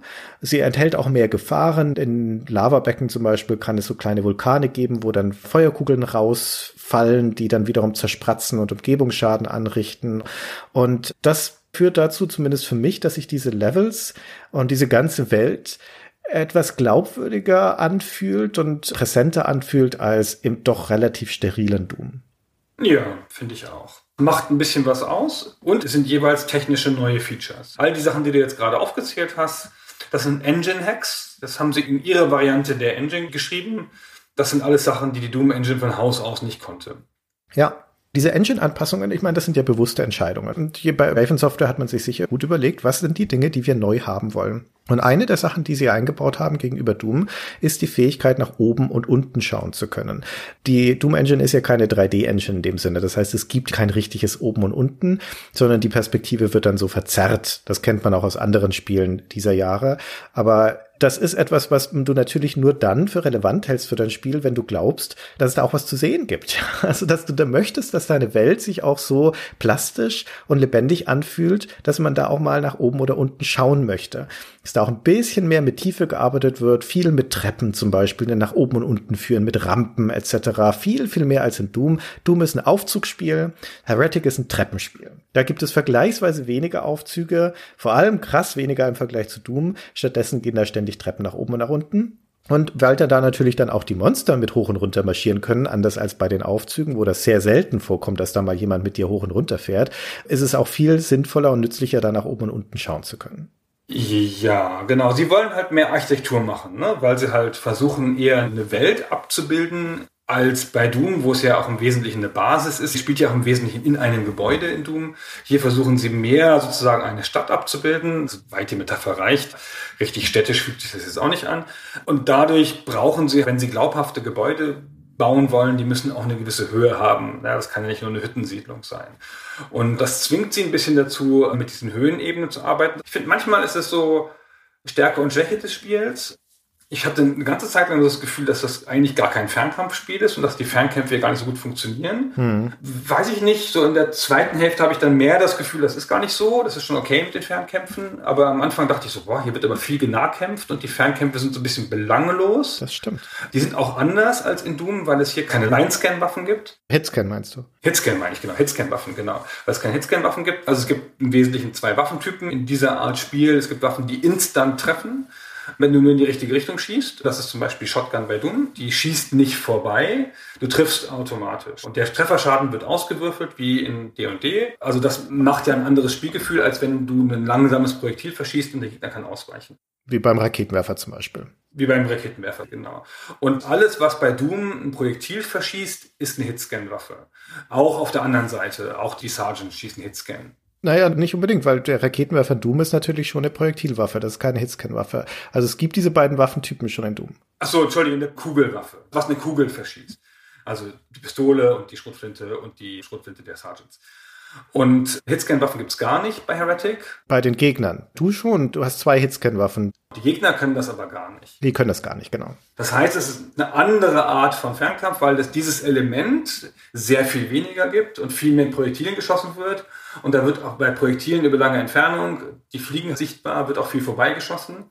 Und durch die Höhenstufengeschichte wird auch sehr viel deutlicher als bei Doom, wie stark das Auto-Aim eingreifen muss um deinen Schuss in die richtige Höhenstufe zu bringen. Und man sieht richtig, wie das manchmal nicht funktioniert. Wenn der Gegner so eine Höhenstufe wechselt und du dann plötzlich auf die alte Höhenstufe schießt, passiert bei den Gargoyles zuweilen, ja. Dann schießt du, wenn der näher kommt, dann ist er in der falschen Ebene und dann schießt das Spiel einfach dran vorbei, ohne dass du was machen kannst, weil das ist ja das Auto-Aim, was da schießt. Und hin und wieder kommt es vor, dass Gegner in so einer Mauer stehen, dann findet das Auto-Aim den nicht und schießen dann immer drüber. Also das funktioniert an ein paar Stellen einfach nicht so gut. Also Du hast schon recht, das Spielegefühl in Heretic ist anders als in Doom und es hat damit zu tun, wie die Gegner sich verhalten. Zum Beispiel im allerersten Level gibt's nur Nahkämpfer. Da gibt's nur die Golems und die Gargoyles und die versuchen einfach nur auf dich zuzulaufen. Und in den späteren Leveln kommen noch viele Fernkämpfer dazu, aber die haben eben alle diese Projektilwaffen. Das heißt, noch mehr als Doom ist Heretic ein Strafing-Spiel. Es geht ganz viel ums Ausweichen nach links und rechts, natürlich auch ums Zurücklaufen, wie du schon gesagt hast, um den Nahkämpfern auszuweichen. Aber im Wesentlichen ist es so ein Hasch mich mit den Projektilen Zielen, die die Gegner schießen. Und da gibt's auch ganz coole Varianten. Also diese Disciples zum Beispiel, diese schwebenden Magier, die haben so einen fächerförmigen Schuss. Das heißt, wenn du nur ein bisschen zur Seite ausweichst, treffen dich halt die seitlichen Projektile. Das musst du halt mit einkalkulieren. Gerade wenn da mehrere auf einmal auf dich schießen, die haben eine echt ordentliche Abdeckung. Oder diese Schlangenwesen, diese Ophidians, die feuern drei schnelle violette Kugeln und dann halten sie kurz inne und setzen nochmal einen Feuerball hinterher und da zielen sie neu. Also den können sie auch versetzen, wenn du dich in der Zwischenzeit bewegt hast, sodass du da auch dich nicht in Sicherheit wägen kannst, wenn du mal einen Schritt zur Seite gegangen bist. Und das ist nett, gerade wenn man sich zum ersten Mal damit auseinandersetzen muss. Es gibt sogar regelrecht originelle Angriffe, wie von dem ersten Boss, den Iron Liches, die dann später ja auch ein Standardgegner werden. Die haben drei Angriffe und einer davon ist so ein kleiner Tornado, der sich zielsuchend auf dich zubewegt und wenn er dich erwischt, dann schmeißt er dich im Level rum, also im Raum herum und prellt dich gegen Wände und die Decke und sowas und du wirst da richtig rumgeworfen. Und das ist klasse. Also tut natürlich schweinemäßig weh, möchtest du eigentlich nicht haben, aber das das erste Mal zu erleben, ist schon richtig nett. Das ist ganz cool. Das ist übrigens der eine Einsatz dieser komischen Unsichtbarkeitsgeschichte, der Shadow Sphere, weil diese Tornados sehen dich nicht. Vor denen bist du unsichtbar. Wenn du dieses Item hast, das macht dich gegen ein Drittel der Waffen eines bestimmten Bosses unsichtbar. Immerhin. Hm. Ich finde auch, dass die Levels etwas anders funktionieren als in Doom, was auch zu ein bisschen anderen Spielgefühl beiträgt, weil ich sagte gerade schon, es gibt weniger Aufzüge, aber es gibt auch eine strenge Reihenfolge der Schlüssel, anders als in Doom, wo die auch mal in unterschiedlicher Reihenfolge auftauchen können. Hier ist immer erst gelb, dann grün, dann blau. Das heißt, du weißt immer genau, in welcher Reihenfolge du durch die Türen kommst. Die Levels sind aber insgesamt anders gebaut. Die haben viel häufiger einen spannenden Wechsel von engeren Passagen und weiten Hallen. Es gibt Außenplätze, es gibt Seen, es gibt die weitläufigen Schluchten oder Innenhöfe und sowas.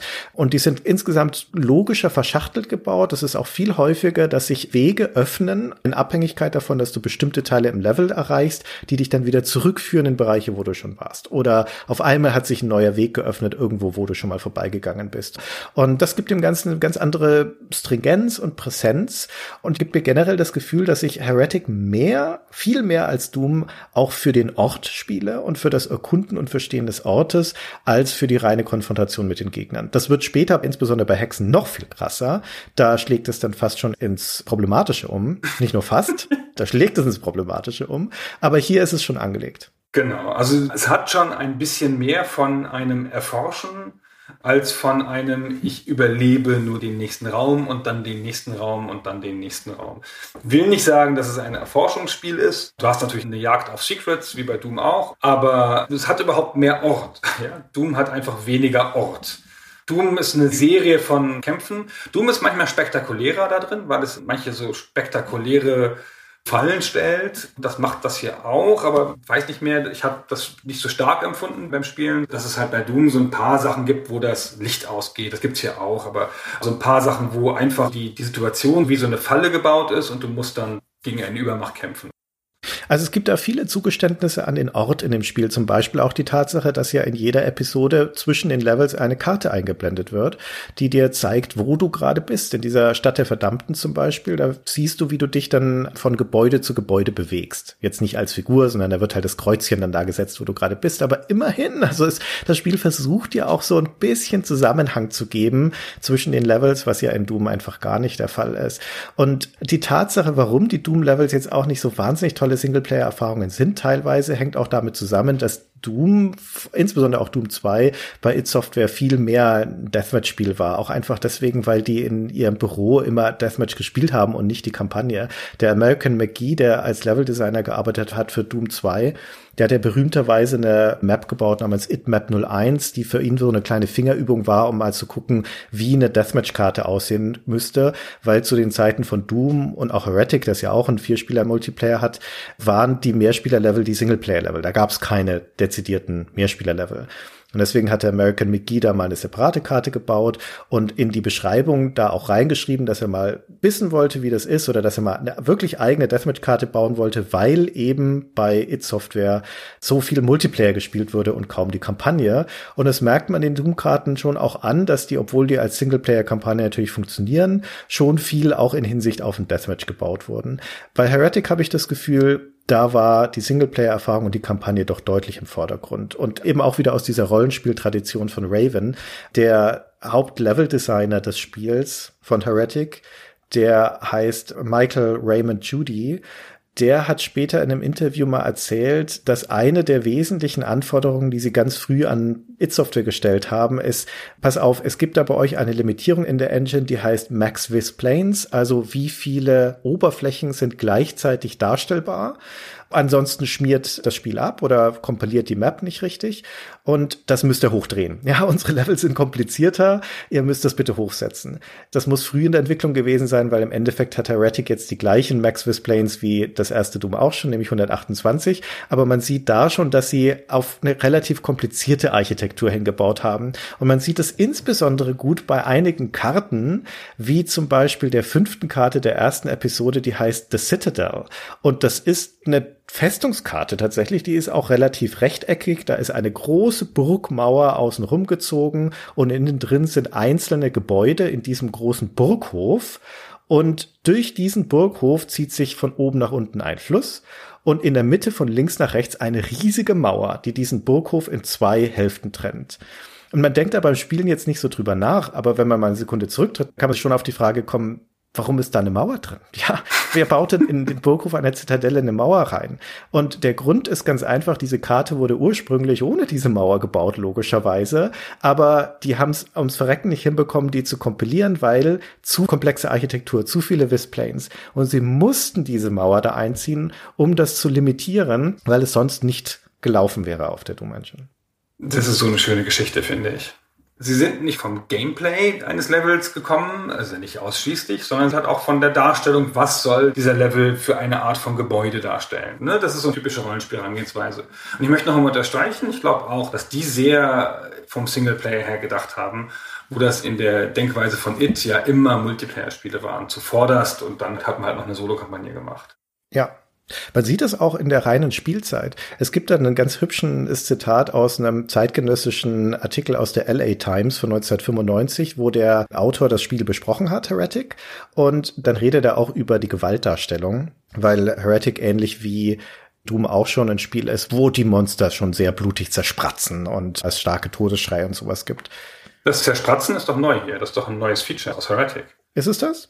Dass diese Giblets wegfliegen, das war doch in Doom nicht. In Doom sind sie doch nur so zusammengefallen, die Gegner. Also auf dem Sprite eine andere Animation abgelaufen. Ja, okay. Also ich rede jetzt nur von den Sprites. Ja, die, die Sprites in sich natürlich. Ja. Und dann redet der Autor, also geht kurz ein auf den Gewaltgrad und da kommt dieses schöne Zitat, am Ende jedes Levels erscheint eine Nachricht, die sagt, wie lange man dafür gebraucht hat. Obwohl Heretic ein bisschen blutig ist, war diese Nachricht der einzige Teil des Spiels, den ich wirklich erschreckend fand. Und zwar deswegen, weil er dann festgestellt hat, wie lange er daran gespielt hat. Also er meint es natürlich positiv, aber tatsächlich so ein Level in Heretic dauert fast immer mindestens 20 Minuten, gerne mal 30. Das ist doch deutlich länger als die Levels in Doom, was halt auch damit zusammenhängt, dass die Levels insgesamt komplexere Erfahrungen sind. Ja, das stimmt. Ich finde, sonst sieht die Auswertung sehr doomig aus. Das zeigt an, wie viele Kills du hattest, also ob du Monster übersehen hast. Wie viele Secrets, das sind auch immer so ein bis fünf, wie viele du davon gefunden hast. Und es zeigt dir noch an, wie viele Items du gefunden hast. Das ist natürlich neu. Also ob du Items im Level übersehen hast. Wenn du ein Secret übersiehst, dann hast du wahrscheinlich auch Items übersehen. Also ich finde Heretic jetzt auch in der Rückschau und aus moderner Betrachtung für seine Zeit natürlich ein sehr gelungenes und gut spielbares Spiel, das auf Augenhöhe mit Doom 2 ist, das ja kurz vor ihm rausgekommen ist. Und das, obwohl wir jetzt paar Kritikpunkte ja schon geäußert haben, na, ich bin jetzt kein so großer Fan des Inventarsystems und so weiter, nichtsdestotrotz erhält es sich diese ursprüngliche Doom-Spielerfahrung, die ja vor allen Dingen eine sehr schnelle, sehr konfrontative ist. Das funktioniert hier auch sehr gut und diese ganze Doom-Engine, und das versteht Heretic auch gut, die hat eine fantastische Kinetik, finde ich. Das heißt, Bewegung fühlt sich da echt gut an. Wie du beschleunigst in dem Spiel, wie die Gegner auch reagieren. Also sowas wie ein Golem, der hat Gewicht, der steht da felsenfest. Oder leichte Gegner wie die Imps, die werden von deinen Angriffen zurückgeworfen. Die fliegen oft meterweit wieder ins Level zurück. Und wenn sie gerade auf dich zu rasen und du sie in diesem Moment erwischt mit einer Waffe, dann klatschen sie wie Steine zu Boden oft vor deine Füße oder sie plumpsen ins Wasser oder in die Lava, dann verpuffen sie in Feuerfunken. Also diese Welt reagiert, ja, die fühlt sich so an, als ob da wirklich Kraft und Momentum dahinter ist. Und stellenweise sogar besser als in Doom, weil wenn in Doom ein Gegner umfällt, auch in Doom 2, der dann Munitionspäckchen verliert, dann liegen die einfach vor ihm, die erscheinen vor ihm auf dem Boden. Und in Heretic hüpfen die mit einer kleinen Sprunganimation aus dem Körper raus während des Fallens. Und das ist eine Kleinigkeit, Gunnar, aber es ist schön. Es macht diesen Moment des Sieges über einen Gegner, was du ja tausendfach machst im Laufe der Kampagne, immer wieder zu einem befriedigenden Element. In diesem Zusammenspiel aus sehr effektiven Todesanimationen, sehr guten und klaren, mächtigen Soundeffekten, die auch sehr gute Akzente setzen, wo du immer klar weißt, okay, jetzt ist der Kampf vorbei, jetzt habe ich diesen Gegner besiegt oder jetzt hat er mich gesehen. Und eben diesem kinetischen Moment, wie die fallen, was da aus ihnen rausfällt, das sorgt dafür, dass sich es einfach gut anfühlt, dieses ganze Spiel. Wir können mal kurz zwei Beispiele für diese Soundkulisse einspielen. Zum Beispiel, wenn so ein Iron Lich, der erste Bossgegner, wenn die sterben, das klingt so. Oder diese Golems, das ist überhaupt die schönste Todesanimation. Wenn die sterben, dann zerspratzen die und aus ihrem zerfallenden Körper kommt so ein grauer Skelettgeist hervor, steigt kurz auf und verpufft dann mit einem Schrei, mit so einem Kreischen. Das sieht sehr, sehr schön aus für seine Zeit, hört sich sehr klar an und ich kann nicht genügend Golems umbringen, Gunnar. Es ist immer wieder ein schöner Moment, wenn die so sich auflösen. Also das Feedback, das das Spiel hier hat auf die Aktionen des Gegners, ist extrem gut. Ja, das finde ich schon auch. Ich finde trotzdem, da wolltest du ja schon eingangs widersprechen, ich finde trotzdem, dass sich die Waffenwirkung von Doom im direkten Vergleich befriedigender anfühlt und dass die Sounds befriedigender sind. Das mag jetzt einfach der Tatsache geschuldet sein, dass das ja reale Waffen sind, wo man ein Gefühl für hat, dass man die kennt in irgendeiner Form, dass das hier Fantasy-Waffen sind. Ich finde trotzdem, dass mir das hier so ein bisschen abgegangen ist im direkten Vergleich zu Doom. Du hast schon recht, es gibt diesen Effekt mit dem Zurückwerfen, aber ich habe das Gefühl, es ist bei Doom noch mächtiger. Auch gerade so, wenn du bei Doom mit der Chain Gun schießt und einen dieser Pinky Demons festhältst in deinem Kugelhagel, weil er nicht mehr weitergehen kann. Ja, das kannst du hier auch. Das kann sich ja auch, das stimmt, ja. Aber ich finde es bei Doom, durch die Tatsache, dass es Kugeln sind und dass es mit diesem Wummern begleitet ist, finde ich es irgendwie krasser bei Doom.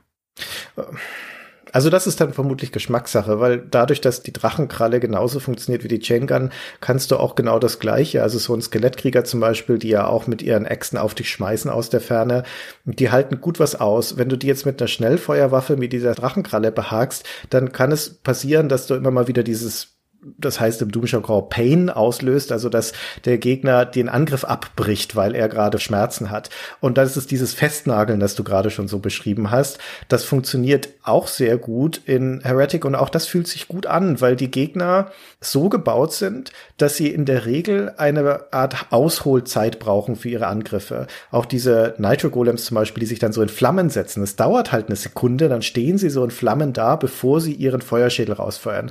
Und wenn du da eine Dauerfeuerwaffe hast, ist die Chance ganz gut, dass du diesen Angriff abbrechen kannst, einfach indem du sie mit Kugeln behagst oder in diesem Fall halt mit irgendwelchen blauen Funken, die deine Waffe verschießt. Und auch das führt dazu, dass sich das Spiel einfach gut anfühlt. Du hast schon recht, die Mechaniken sind ja die gleichen. Ja. ja. Und die sind auch, man merkt das auch mit demselben Sinn für Wirkung gebaut. Sie haben gesehen, was bei ihren Sachen funktioniert und Doom hat ein Regelset sich ausgedacht oder etabliert, das hier angewendet wird. Deswegen ist der Unterschied, den ich da empfinde, offenkundig subjektiv. Ja, ich kann den auch nicht begründen in, in Spielfeatures. Das muss einfach daran liegen, dass ich lieber eine Schrotflinte höre. und dass mir das irgendwie gefehlt hat. Ich weiß noch, meine stärkste Einzelerinnerung an Hexen an Hexen? Wozu wir gleich noch kommen. An Hexen, genau, den Nachfolger, ist, nee, ist es in Heretic oder Hexen? Ah, nee, das war, glaube ich, hier, dass ich dachte, okay, wieso verschießt die beschissene Armbrust grüne Magiebolzen, was ich total unbefriedigend fand, anstatt so richtige Bolzen, die so tschack im Gegner einschlagen. Das, was man so als junger Mann mit zu viel Testosteron dann so denkt. Ich möchte lieber töten mit Flocken, mit Bolzen, als mit so Magiescheiße. Das ist das Erste, woran ich denke, wenn ich heutzutage zurückdenke an Heretic und Hexen. Und das ist nicht begründbar. Ja? Das nee. ist schon irgendwie komisch. Das hat was mit dem Ausblick auf das Spiel zu tun. Ich kann das so jetzt nicht mehr so stark nachvollziehen. Ich finde die Armbrust meine Lieblingswaffe in dem Spiel. Aber damals habe ich das ganz stark als Fehler empfunden. Das muss mit deiner Jugend auf dem Land im tiefen Niedersachsen zusammenhängen, wo man halt mal mit der Schrotflinte in den Wald gegangen ist, um auf Füchse zu ballern oder mit der Armbrust auf die Hühner des Nachbarn. Anders kann ich mir das nicht erklären. So bin ich aufgewachsen. Nur mit der Armbrust auf die Hühner des Nachbarn. Ja, genau. Ja. hm. Naja, ich mag Heretic insgesamt. Und ich finde, das ist auch in Anbetracht der Kürze der Zeit, in der das Ganze erstanden ist, für seine Ära doch ein sehr ordentliches Werk ist. Und wie gesagt, ich finde, es ist auf Augenhöhe mit Doom 2 und weit vor Doom, vor dem ersten Doom. Ja, ich finde, äh, das ist ja das Problem, dass man Doom ja nicht mehr objektiv beurteilen kann, finde ich, weil es so eine singuläre Erfahrung ist, die so eingeschlagen ist in unser aller Leben, wie selten ein Spiel. Und für mich steht natürlich Doom für immer auf einem Podest. Heretic ist halt auf jeden Fall so das nachgelaufene Spiel, deswegen kann ich das nicht so daneben stellen. Das darf nicht auf derselben Ebene sein. Ich würde schon sagen, dass es halt ähnlich viel Spaß macht und ähnlich seine grundlegende Berechtigung hat. Das finde ich auch. Wir haben dann auch, als das draußen war, schon noch Doom weitergespielt im Multiplayer, sind nicht alle auf, auf Heretic gewechselt. Mhm. Weiß ja man nicht, aber das sind ja auch so Beharrungskräfte in so einem Bekanntenkreis, weil du schon irgendwas kannst. Also das Heretic war jedenfalls ein sehr erfolgreiches Produkt. Es gab dann mal 1997, also drei Jahre nach der Veröffentlichung, da war auch das Hexen schon erschienen, eine Newsmeldung bei der PC Gamer US, wo die geschrieben haben, dass sich die beiden Teile zusammen eine Million Mal verkauft hätten, was für die Zeit damals sehr, sehr ordentlich ist. Und diese beiden Teile, insbesondere der erste, haben aber eine etwas kuriose Publishing-Geschichte, die wir nochmal kurz aufdröseln müssen. Denn das erste Heretic, das in Deutschland übrigens indiziert ist, bis heute noch, sind ja sowas wie Doom und Quake inzwischen vom Index wieder gestrichen, Heretic nicht, das steht nach wie vor drauf. Das ist in Deutschland in dieser Urfassung gar nicht offiziell erschienen. Das kam erst 1996 bei uns in Europa generell auf den Markt als dieses Heretic Shadow of the Serpent Riders. Und das hat damit zu tun, dass das ja ursprünglich ein Shareware-Spiel ist. Und für It Software war Publishing damals auch nicht das irgendwie in Boxen in den Handel zu stellen, sondern es nach nach dem Shareware-Modell zu vertreiben. Das heißt, die haben dieses Heretic genommen von Raven Software und haben es hochgeladen auf die ganzen Mailboxes und auf sonstige Vertriebe, haben das an so Shareware-Provider weitergegeben und haben dann auf die Mail-Orders gewartet, also darauf, dass Leute bei ihnen anrufen oder Bestellformulare einschicken und dann haben sie denen eine Box per Post geschickt. Das heißt, das stand erstmal nicht im Laden. Und der Brian Ruffle hat später mal erzählt, dass It Software auf diese Weise so ungefähr 40, 50.000 Stück verkauft hat. Was für ein Shareware-Spiel ordentlich ist, aber natürlich nicht sonderlich viel insgesamt. It Software hatte aber damals schon mit GT Interactive eine Vereinbarung mit dem Publisher, dass sie die Shareware-Fassung von Doom in den Laden stellen und genau das gleiche haben sie mit Heretic auch gemacht. Wohlgemerkt die Shareware-Fassung. Das heißt, das war auch nur die erste von diesen drei Episoden aber als Box, auf der auch groß Shareware stand, im stationären Handel. Und das hat sich verkauft wie geschnitten Brot. Da musste man dann, wenn man diese Box gekauft hatte, immer noch ein Bestellformular ausfüllen, das immer noch an GT Interactive oder It Software schicken, damit man dann die richtige Version bekommt, die Vollversion. Aber da gingen auf einmal 500.000 Exemplare dann weg. Und während das alles lief, erschien der Nachfolger Hexen. Der war nur neun Monate in der Entwicklung. Da sind wir jetzt dann im Oktober 1995 und da kam Hexen raus. Und das wurde jetzt gleich als Box von GT Interactive vertrieben. Auch nicht mehr als Shareware. Hexen war keine Shareware mehr, sondern das war tatsächlich ein volles Spiel im Laden. Und zu diesem Zeitpunkt, wo also Hexen im Laden stand, gab es keine offiziell jemals irgendwie im Handel verkäufliche Vollversion von Heretic.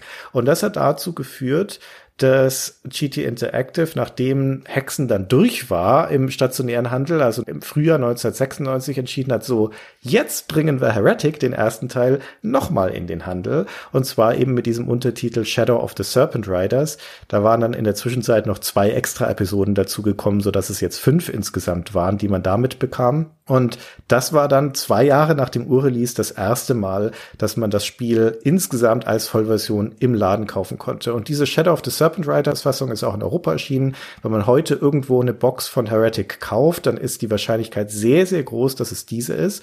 Denn die ursprüngliche Mail-Order-Vollversion, die man also, wie gesagt, nur bekam, wenn man da hingeschrieben hat, ist ziemlich selten. So eine Box zu bekommen, muss eh ein US-Import sein in der Regel. Das kostet ein Schweinegeld heutzutage. Ist das nicht crazy, wie sie das damals gemacht haben? Aber diese Shareware, diese 40.000 bis 50.000 Stücke, die du da gesagt hast, das sind Mail-Orders. Und GT Active hat ja die dann für einen Zehner verkauft. Und das war ja auch das, wie man in Deutschland das oft gekriegt hat. Man hat ja hier dann nicht so einen Zugang zu amerikanischen Mailboxen. Man hat hier in Deutschland dann einfach im Laden eine Shareware gekauft. Ja, oder über CDV bestellt oder sowas, ne? Über CDV, genau. Ja, und dann hast du es darüber gekauft und hat es halt ein drittes Spiel. Aber das hat ja für viele Leute auch immer schon gereicht, weil man da ja erst ein paar Stunden Spielzeit hatte und schon Multiplayer spielen konnte. Mhm. Genau. Jedenfalls crazy und hätte sich bestimmt noch ein bisschen besser verkauft, wenn sie damals schon konsequenter auf den Handel gesetzt hätten, weil da ging ja dann doch einiges rum. Die Shareware-Zeit war ja da so ein bisschen am Auslaufen als Modell. Aber insgesamt, wie du sagst, ein erfolgreiches Spiel. Genau auch erfolgreich genug, dass Raven Software einen Nachfolger produzieren konnte. Eben jenes Hexen, das wir jetzt schon so oft erwähnt haben. Und genau wie It Software Doom 2 in neun Monaten produziert hat als im Wesentlichen erweiterte Fassung von Doom, erweiterter Nachfolger. So hat das Raven auch in neun Monaten rausgeprügelt, also ungefähr die gleiche Entwicklungszeit.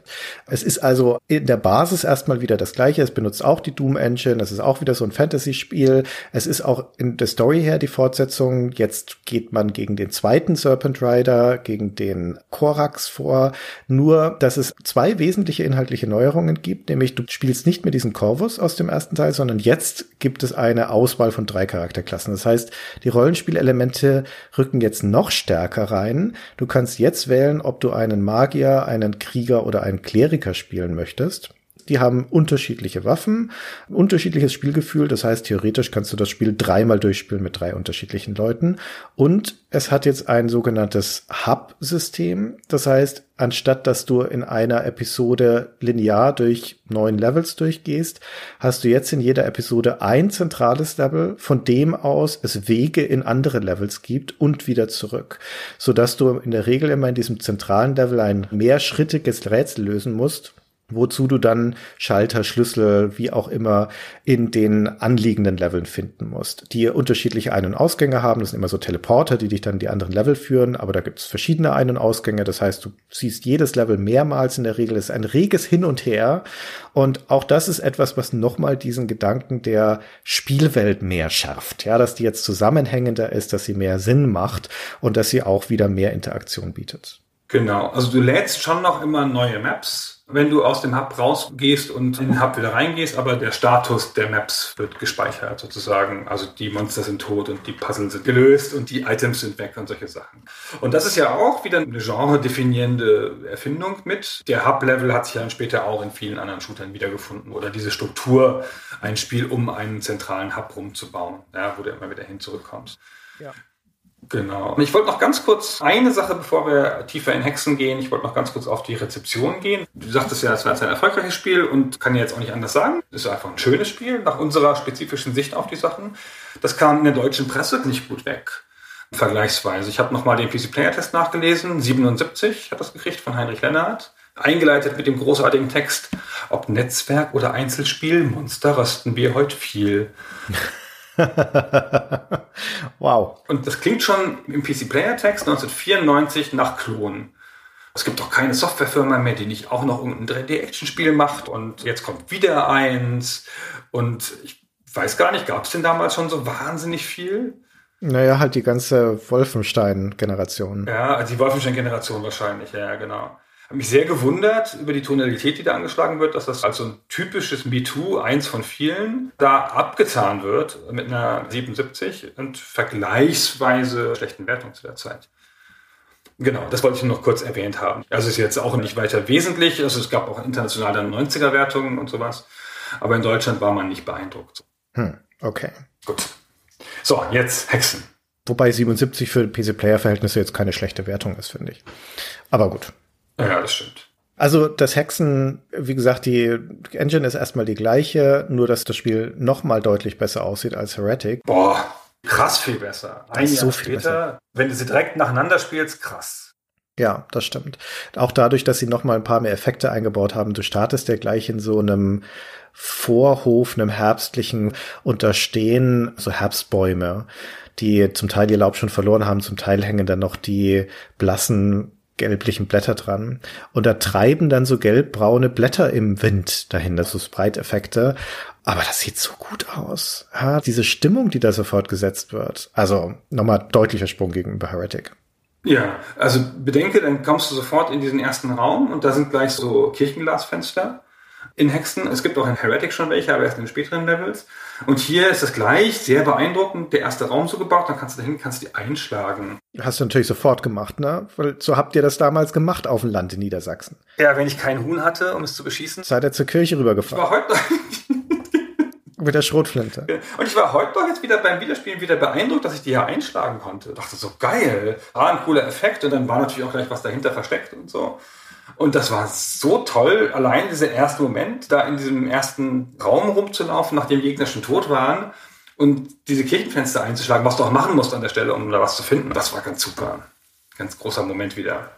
Ja, und hier stehen auch so Tontöpfe rum, die kannst du dann zerschlagen und dann sind da Gegenstände drin und so. Also das, was sich in Hertig schon angedeutet hat, das ist hier volle Kanne ein Fokus, nämlich diese Interaktivität dieser Spielumgebung, dass du da tatsächlich auch nicht nur auf Monster eindreschen kannst, sondern auch andere Sachen kaputt machen kannst, dass die sich auch organischer anfühlt. Eine der wesentlichen technischen Neuerungen, die sie hier eingebaut haben, ist, dass es tatsächlich bewegliche Objekte gibt, wie drehbare Türen oder auch, du kannst gleich am Anfang so ein schweres Holztor, ein riesiges mit zwei Flügeln und die klappen auf, wie sie das machen würden in der Realität, nach hinten weg. Das kann die Doom Engine eigentlich gar nicht, ja, aber dafür haben sie das eingebaut.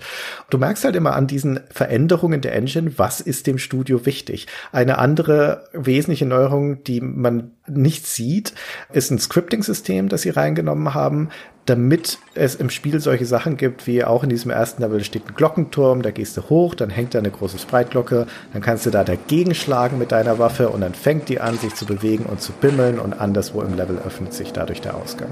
Und das kann die Doom Engine auch nicht. Da mussten sie ein eigenes Scripting-System dafür einbauen, um sowas möglich zu machen, was halt alles darauf zielt, dass die Welt interagierbarer wird, dass man mehr mit ihr anstellen kann.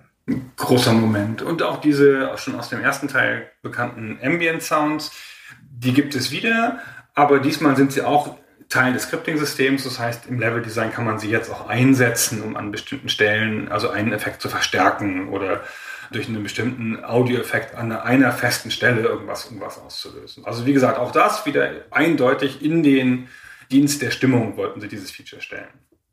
Also ich sagte schon, die Entwicklungszeit war ungefähr die ähnliche wie in Doom 2 und während äh, sich id Software bei Doom 2 darauf konzentriert hat, wenig technisch Neues zu machen, sondern hauptsächlich inhaltlich Neueres, viel mehr Monster, eine neue Waffe, eine Variante der Schrotflinte und halt vor allen Dingen Levelarchitektur und so weiter, ist hier kaum was in den Content geflossen. Also die Variationen der Monster, die du da drin hast, die kannst du in einer Hand abzählen. Du begegnest wieder ständig dem gleichen Kropfzeug. Stattdessen ging es in eben solche Engine-Spielereien und in sowas wie das Hub-System und die Charakterklassen und so. Das war ihnen wichtig. Und wir sehen hier also schon, es geht wieder einen kleinen Schritt weg vom Shooter. Und es geht vor allen Dingen auch insofern weg vom Shooter, als das jetzt hier viel mehr ein Nahkampfspiel ist, weil du jetzt ja auch mit dem Krieger und ansatzweise auch mit dem Kleriker Klassen hast, die wirkliche Nahkampfklassen sind. Genau, diese drei Klassen zerbrechen jetzt einfach in bestimmte Kampftypen. Also der Magier ist, wie man sich das vorstellt, natürlich, wir kennen das alle aus D&D, bewegt sich langsam, hat weniger Lebensenergie und schießt hauptsächlich mit Fernwaffen. Der Kämpfer hat mehr Lebensenergie, ist schneller und hat eine Tendenz eher Nahkampfwaffen und der Kleriker steht so dazwischen, wie das halt Kleriker so tun. ja, Mai. Ich mache mal beides. Und sie haben keine eigenen Level, keine eigenen Stories oder sonst irgendwas, aber sie spielen sich grundlegend ein bisschen anders. Das ist halt ein bisschen eine Geschmackssache. Ich habe beim Wiederspielen jetzt den Magier genommen. Das würde ich sagen, ist ein Fehler. das mache ich nicht normal. Ja, der fühlt sich sehr unbefriedigend an. Und die anderen sind auch ein Fehler. Das Problem mit Hexen ist, das ist eine viel unbefriedigendere Spielerfahrung. Und ich mag das Spiel nicht so wahnsinnig gerne, um ehrlich zu sein. Man merkt ein bisschen, dass Raven da, die haben ihren Weg gesucht und haben ihn bei Hexen noch nicht gefunden. Bei Hexen 2 sieht das ganz anders aus. Bei Hexen 2 sind die gleichen Prinzipien, nämlich viel mehr in Richtung interaktive Welt, sogar viel mehr in Richtung Rätsel zu gehen, Zerstörbarkeit und so weiter, deutlich besser umgesetzt. Und hier in Hexen sind sie das noch nicht. Und das Problem ist meiner Meinung nach, dass es jetzt hier viel stärker in Richtung Erkundungsshooter geht. Also wo das erste Heretic noch dieser klassische, doomische Action-Shooter war, ist das jetzt hier einer, in dem du viel Zeit damit verbringst, dich zu orientieren, deinen Weg zu finden, Rätsel zu lösen. Es gibt durch dieses Hub-System echt viel Backtracking, wo du einfach wieder zurück musst durch leere Levels dahin, wo du schon mal warst. Es gibt viel Leerlauf, weil du Sachen übersehen kannst. Klassisch der versteckte Schalter in einer Nische hinten links. Dann musst du alles nochmal durchsuchen, weil du nicht weißt, wo der ist. Boah, gibt's das oft, ey. So oft. Und das macht das so langsam, ey. Das ist so ein langsames Spiel. Es gibt jetzt Sprungpassagen. Gunnar, einen Shooter mit einer Sprungtaste ja. in einer immer noch einer 2D-Engine, in der du nur rudimentär nach oben und unten schauen kannst, über Abgründe springen musst und so auf Felsplateaus. Alter, ist das eine beschissene Idee. Wer die hatte. Habe ich gecheatet. Habe ich gecheatet. Spiele ich nicht. Ich kann sowas nicht. Ich bin zehnmal runtergefallen und dann habe ich das erste Mal in dieser Kette von Sprüngen den zweiten geschafft, also vom ersten aufs zweite gekommen. Und da war ich schon zehnmal runtergefallen, habe ich gesagt, jetzt cheat ich, scheiß drauf, ey. So ein Ärger, ey. Also so eine überflüssige Passage braucht kein Mensch, tut dem ganzen Spiel nicht gut und lenkt auch bloß ab. Aber wie gesagt, diese ganze Erkunderei und die Erkunderei ist ja grundsätzlich auch nicht so schlecht. Die Level fühlen sich groß an, die Welt ist ja auch so schön grafisch und so. Und das macht auch schon Spaß, neue Orte zu entdecken. Aber es ist nicht mehr so leicht, das zu lesen wie in Heretic. Ich weiß nicht genau, woran das liegt. Also ich habe öfter mal, war ich jetzt hier schon oder war ich hier noch nicht? Wo muss ich denn jetzt hier noch lang? Weil es so viel ist teilweise und zu groß ist. Und natürlich durch deine Durchreiserei werden die Kämpfe uninteressanter, weil die jetzt dir im Weg stehen. Ja, es ist nicht mehr so, ich muss überleben und jetzt muss ich hier durch und diesen Raum, dieser Raum ist das Wichtigste. Ja, bei Doom oder bei Heretic. Ich lebe im Moment. Ich muss jetzt hier durch. Und da ist es so, ah, warte, ich wollte doch da nach ganz hinten rechts hin und jetzt muss ich hier noch durch, sind schon wieder Gegner. Und es spawnen noch manchmal welche nochmal, wo du schon warst und es spawnen manchmal welche hinter dir. Das hat Heretic auch nicht gemacht. Das macht mich auch kirre. Und ach, aber das Schlimmste kommt noch. Hexen hat es geschafft, dass das Kämpfen lästig wird. Und zwar aus den Gründen, die du schon genannt hast, weil die respawnen die Gegner, weil es immer die gleichen sind. Es gibt noch weniger Gegnervariationen. Es sind immer und immer wieder die gleichen. Und das größte Problem meiner Meinung nach sind diese Charakterklassen, weil du jetzt nämlich Nahkämpfer hast. Das heißt, auch die Architektur muss darauf ausgelegt sein und die Gegner, dass sie Nahkampf möglich machen. Also, dass es möglich sein muss, mit Nahkampf durchzukommen. Das heißt, es wird tendenziell alles enger, es wird verwinkelter, es gibt weniger große Außenareale. Es gibt solche Gegner wie diese Afrits. Das sind die Gegenstücke zu den Gargoyles, also diese fliegenden Viecher, die müssen zum Beispiel, wenn du nah an sie rangehst, zu dir nach unten tauchen. Ich weiß nicht, ob dir das aufgefallen ist, aber das Logische wäre ja, dass die wegfliegen von dir. Im Gegenteil, das Spiel führt sie zu dir nach unten hin, weil du musst sie als Nahkämpfer treffen können, ja, logischerweise. Und dann muss das Spiel eben zu solchen Tricks greifen. Ja, bedenke, was das bedeutet, wenn du ich bist, der Magier, wie unangenehm, ja. ja, weil sie denken, das ist doch bestimmt ein Kämpfer, der trifft uns sonst nicht. Warte, komm, hau uns. Und ich so, piff, piff, Aber das ist die schlimmste Entscheidung, warum sich die Kämpfe unbefriedigend anfühlen. Und man merkt da manchmal, was so Kleinigkeiten an unterschiedliche Spielerfahrungen ausmachen, ist, dass die Gegner in Hexen keine Munition mehr verlieren, wenn du sie besiegst. In Heretic kommt aus jedem Gegner immer ein Drop raus. Was du verballerst, bekommst du quasi wieder zurück oder ist zumindest immer eine kleine Belohnung. Das passiert in Hexen gar nicht mehr. Das heißt, du hast nicht mal was davon, die Gegner umzunieten, außer halt jetzt voranzukommen zum nächsten dummen Schalter. Und das macht macht die viel unbefriedigender. Ja, das stimmt. Und die größte Auswirkung der Fehlentscheidung, finde ich, mit den drei Klassen ist, es gibt jetzt viel weniger Waffen. Ja. Jetzt hat jeder noch vier, also vier unterschiedliche. Gut, ja. Also es gibt mehr Waffen im Spiel als vorher. Es gibt jetzt zwölf Waffen. Aber jeder hat nur vier Waffen. Und die letzte kriegst du erst spät. Kriegst du ganz spät. Das heißt, mit drei Waffen bewegst du dich durch das ganze Spiel. Also das nimmt logischerweise Taktik raus, das nimmt auch einfach schieren Spaß raus. Da du halt die meiste Zeit dieselben Waffen einsetzen musst und dann auch noch manchmal Munitionsmangel hast, ist es jetzt auch nicht so, dass du dir eine Taktik für jeden Gegner so zurücklegst, sondern du guckst schon, dass du die irgendwie möglichst munitionssparen weghaust. Ja. So. Und das macht total viel aus. Sieben Waffen sind schon nicht so viel gefühlt, aber jetzt vier sind echt einfach zu wenig. Ja, es macht es auch nochmal langsamer. Also insbesondere als Kleriker, der ja auch ein schlechterer Nahkämpfer ist als der Krieger, da verbringst du halt dann auch echt Zeit, auf die Monster einzukloppen. Da musst du halt sieben, acht Schläge platzieren, damit die umfallen. Und das ist, wenn du das zum 500. Mal machst, dann... Also es fließt da halt auch einfach nichts mehr. Deswegen Hexen ist ein interessantes Bindeglied, finde ich. Sie haben versucht, wie gesagt, ihre eigene Sprache zu finden. Wieder interessante Gedanken drin, aber dieses Rezept funktioniert noch nicht. Der Kuchen geht nicht auf. Und bei Hexen 2 sieht es dann, wie gesagt, anders aus. Ich habe mich aber so in den Look verliebt, damals schon und auch heute beim Wiederspielen wieder, dass ich da fast mehr Spaß hatte als bei Heretic. Jedenfalls, bis ich irgendwann frustriert ausgestiegen bin, so in der Mitte, wenn ich keine Lust mehr hatte, mich zu verlaufen. Aber also ich habe damit sehr viel Spaß gehabt. Ich weiß auch nicht. Das ist ganz subjektiv wieder, ja, ist mir völlig klar, dass das das deutlich schlechtere Spiel ist als Heretic. Aber mir hat der Look so spezifisch auch gefallen. Nicht nur, weil er besser ist als Heretic, sondern weil er auch gut gealtert ist, der Look von Hexen, finde ich. Ja. So ein 90er Shooter-Look, ja, so ein Pixeliger, der halt einfach auch heute noch echt ganz cool aussieht, finde ich. Also da bin ich bei dir. Das ist ein hübsches Spiel, muss man sagen. Ja, wirklich, wirklich. Genau. Also die weitere Geschichte kürzen wir jetzt sehr ab, weil wie gesagt, insbesondere Hexen 2 wäre vielleicht mal eine eigene Besprechung wert. Das kommt dann 1997. Das war die erste GameStar Titelstory. Das ist das Wichtigste, was man zu dem Spiel wissen muss für den Moment. Da gehörte Ravensoft dann schon Activision. Die haben sich dann in den Schutz des großen Publishers begeben und dort wurde dann auch entschieden, dass jetzt nicht der eigentlich geplante dritte Teil dieser Trilogie kommt, denn wir hatten ja schon gesagt, es gibt drei Schlangenreiter in dieser Geschichte. Das heißt, eigentlich müsste jetzt ein dritter Teil folgen, wo man dem Eidolon dann, dem letzten Schlangenreiter, den Chaos macht und der sollte Hekatomb heißen, Hekatum, Hekatum.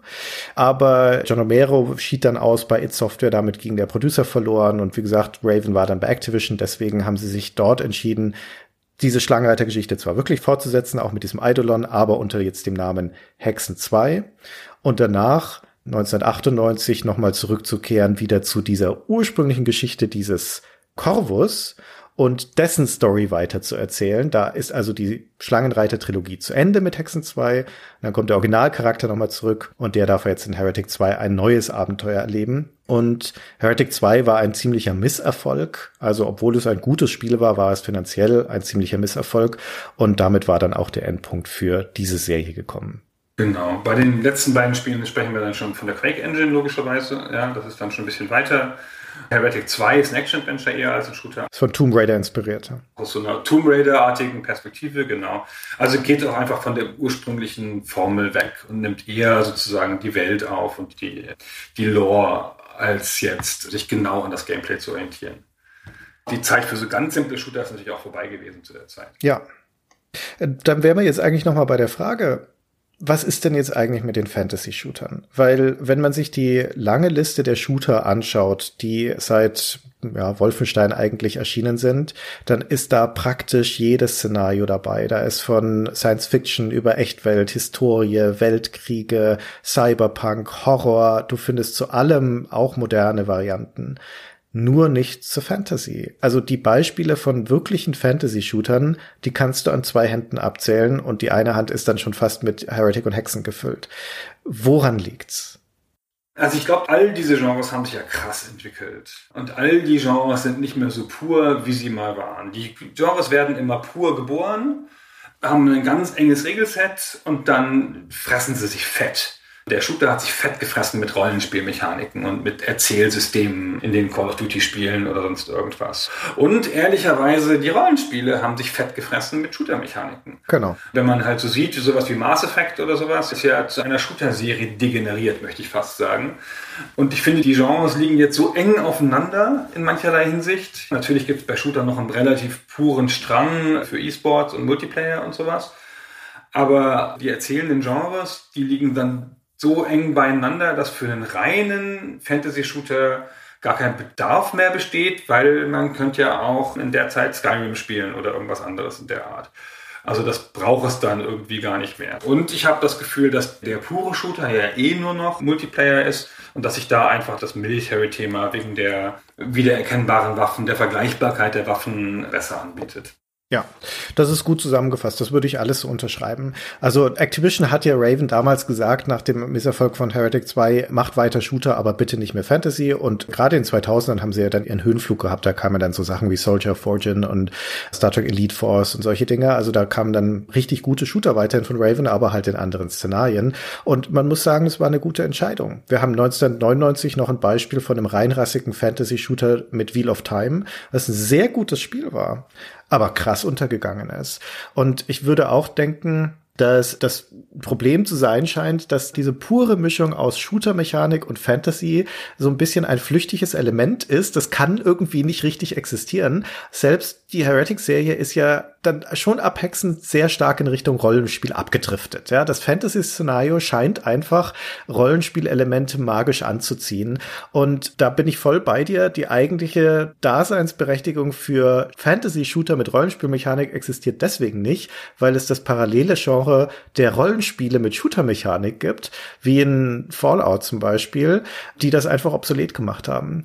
Und das Fantasy, dadurch, dass es weniger berechenbar als Szenario ist, auch einfach weniger Zugriff Zugänglichkeit hat, dass es eher auch eine nahkampforientierte Fiktion ist. Das spricht da alles dagegen. Von Raven Software hat sich zu dem Zeitpunkt, wo sie von Activision übernommen wurde, eine Gruppe Veteranen abgespalten und haben in Madison Human Head gegründet, die Prey gemacht haben später, aber ihr erstes Spiel war Rune, was ja auch so ein Dark Fantasy-artiges Szenario ist. Und das war ganz logischerweise dann ein Nahkampfspiel. Genau. Das ist ja auch immer das Problem. Also das merkt man auch in den Hexen- und Heretic-Spielen. Fantasy ist halt eigentlich Nahkampf. Die ganze Ästhetik an der Fantasy ist der Schwertkampf, sieht man auch in allen Filmen und so. Und das ist ganz offenkundig einfach ein anderes Genre. Ja, es ist einfach schwerer umzusetzen mit Shooter-Mechaniken. Befriedigende Nahkämpfe gibt es auch viel weniger gelungene Beispiele für in der Spielehistorie als befriedigende Fernkämpfe. Ja, und trotzdem, also, dass es so eine weit offene Nische gibt, in der einfach gerade so gut wie nichts existiert, das verblüfft mich dann doch. Ich glaube, ich würde mich darüber freuen, wenn es wieder ein Heretic-artiges Spiel gäbe. Ein Fantasy-Shooter, der versucht, das Fantasy-Szenario mit der Shooter-Mechanik so richtig auszuloten. Stelle ich mir cool vor. Ja, stelle ich mir auch cool vor. Also auch nicht nur so Anklänge an so Fantasy-Sachen, wie das der Destiny so ein bisschen ja ein paar Stellen hat, in der Science Fiction sozusagen, sondern so ein richtig pures Fantasy-Szenario mit allem drum und dran. Und dann aber mit so einer Armbrust, weißt du, so wie damals für die Hühner. So eine richtige Armbrust, die so Chuck macht und die nicht so grüne Magiepfeile verschießt. Nicht so ein Scheiß. Ne? Habt okay. Ihr so machen wir ihr, ihr kennt unsere Wunschliste. Genau. Haben wir jetzt genügend über Hühner geredet eigentlich? Aber ah, wir hätten noch viel mehr über Hühner reden müssen. Und wir haben noch gar nicht genug über Schweine geredet, ehrlicherweise. Weil nämlich in Hexen 2 ist das Schwein das Huhn. Nee. Äh, in den Quatsch, in Hexen. In, in Hexen, Hexen. In, äh, ist das Huhn das Schwein. Ist das Huhn das Schwein. Ist auch genau. alles verkehrt. Ist alles falsch an dem Satz gewesen. Und ich möchte noch einmal, ich habe bestimmt schon dreimal erzählt in diesem Podcast, meine eine Hexen-Gameplay-Anekdote erzählen aus dem Multiplayer, weil da kann man den Gegner in ein Schwein verwandeln, genau wie in, in Heretic in ein Huhn. Und es gibt auch da ein Flug-Item. Ich habe mal einen Gegner, einen Freund im Multiplayer dann in ein Schwein verwandelt und wollte gerade auf ihn zu und dann hat der den Flugtramp genommen und ist weggeflogen als Schwein. Und das fand ich schon so aus Emergent Gameplay ist das schon echt ein großer Moment, finde ich, wenn du denkst so, what the fuck, Schweine können fliegen? das war schon sehr schön. Sehr schön. Ah, okay. Weißt du, was für Tiere es dann in Hexen 2 sind? Oh nein, ich habe Hexen 2 nie gespielt. Da sind es dann auf einmal Schafe. Ach, ist ja so. Erst Hühner, dann Schweine, dann Schafe. Und welche Tiere sind es in Heretic 2? Weiß ich nicht. Dann logischerweise wieder Hühner. Naja, klar, es müssen ja Hühner sein, weil es Heretic ist, genau. Und als Rauswerfer Faktum dann noch, ich hatte ja vorhin erzählt, dass man, wenn man in Heretic ein Huhn ist im Multiplayer und benutzt den Tome of Power, dann wird man wieder zum Menschen. Und es gibt in Heretic 2 auch Multiplayer, du kannst auch da zum Huhn werden und es gibt auch da die Tome of Power. Und weißt du, was passiert, wenn man sie da benutzt? Bin so gespannt. Dann verwandelt man sich nicht zurück in einen Menschen oder Elfen, sondern dann verwandelt man sich in einen Riesenhuhn und stapft dann als gigantisches Huhn so bum, bum, bum durch die Level und pickt die Gegner mit dem Schnabel entzwei. Und das ist sensationell. Das ist aber ganz schön gefährlich im Multiplayer. Dann kannst du ja niemanden Hund verwandeln, wenn du nicht weißt, ob der das Tome of Power hat. Ja, vermutlich. Hm, gefährlich, gefährlich. Oder du musst ihn ganz schnell erschießen, bevor er es anwenden kann. Ja, ganz schnell, genau. Na gut. Na gut, so, das war's von unserer Seite zu Heretic und Hexen. Ja, vielen Dank, Christian. Vielen Dank euch fürs Zuhören. Und wir freuen uns wie immer über Kommentare unter diesem Posting, falls ihr das auf der Webseite gefunden habt, also auf stayforever.de mal gucken und die eigenen Erfahrungen teilen. Das freut uns immer sehr. Ganz genau. Dann bis zur nächsten Folge. Bis zur nächsten Folge und tschüss. Tschüss.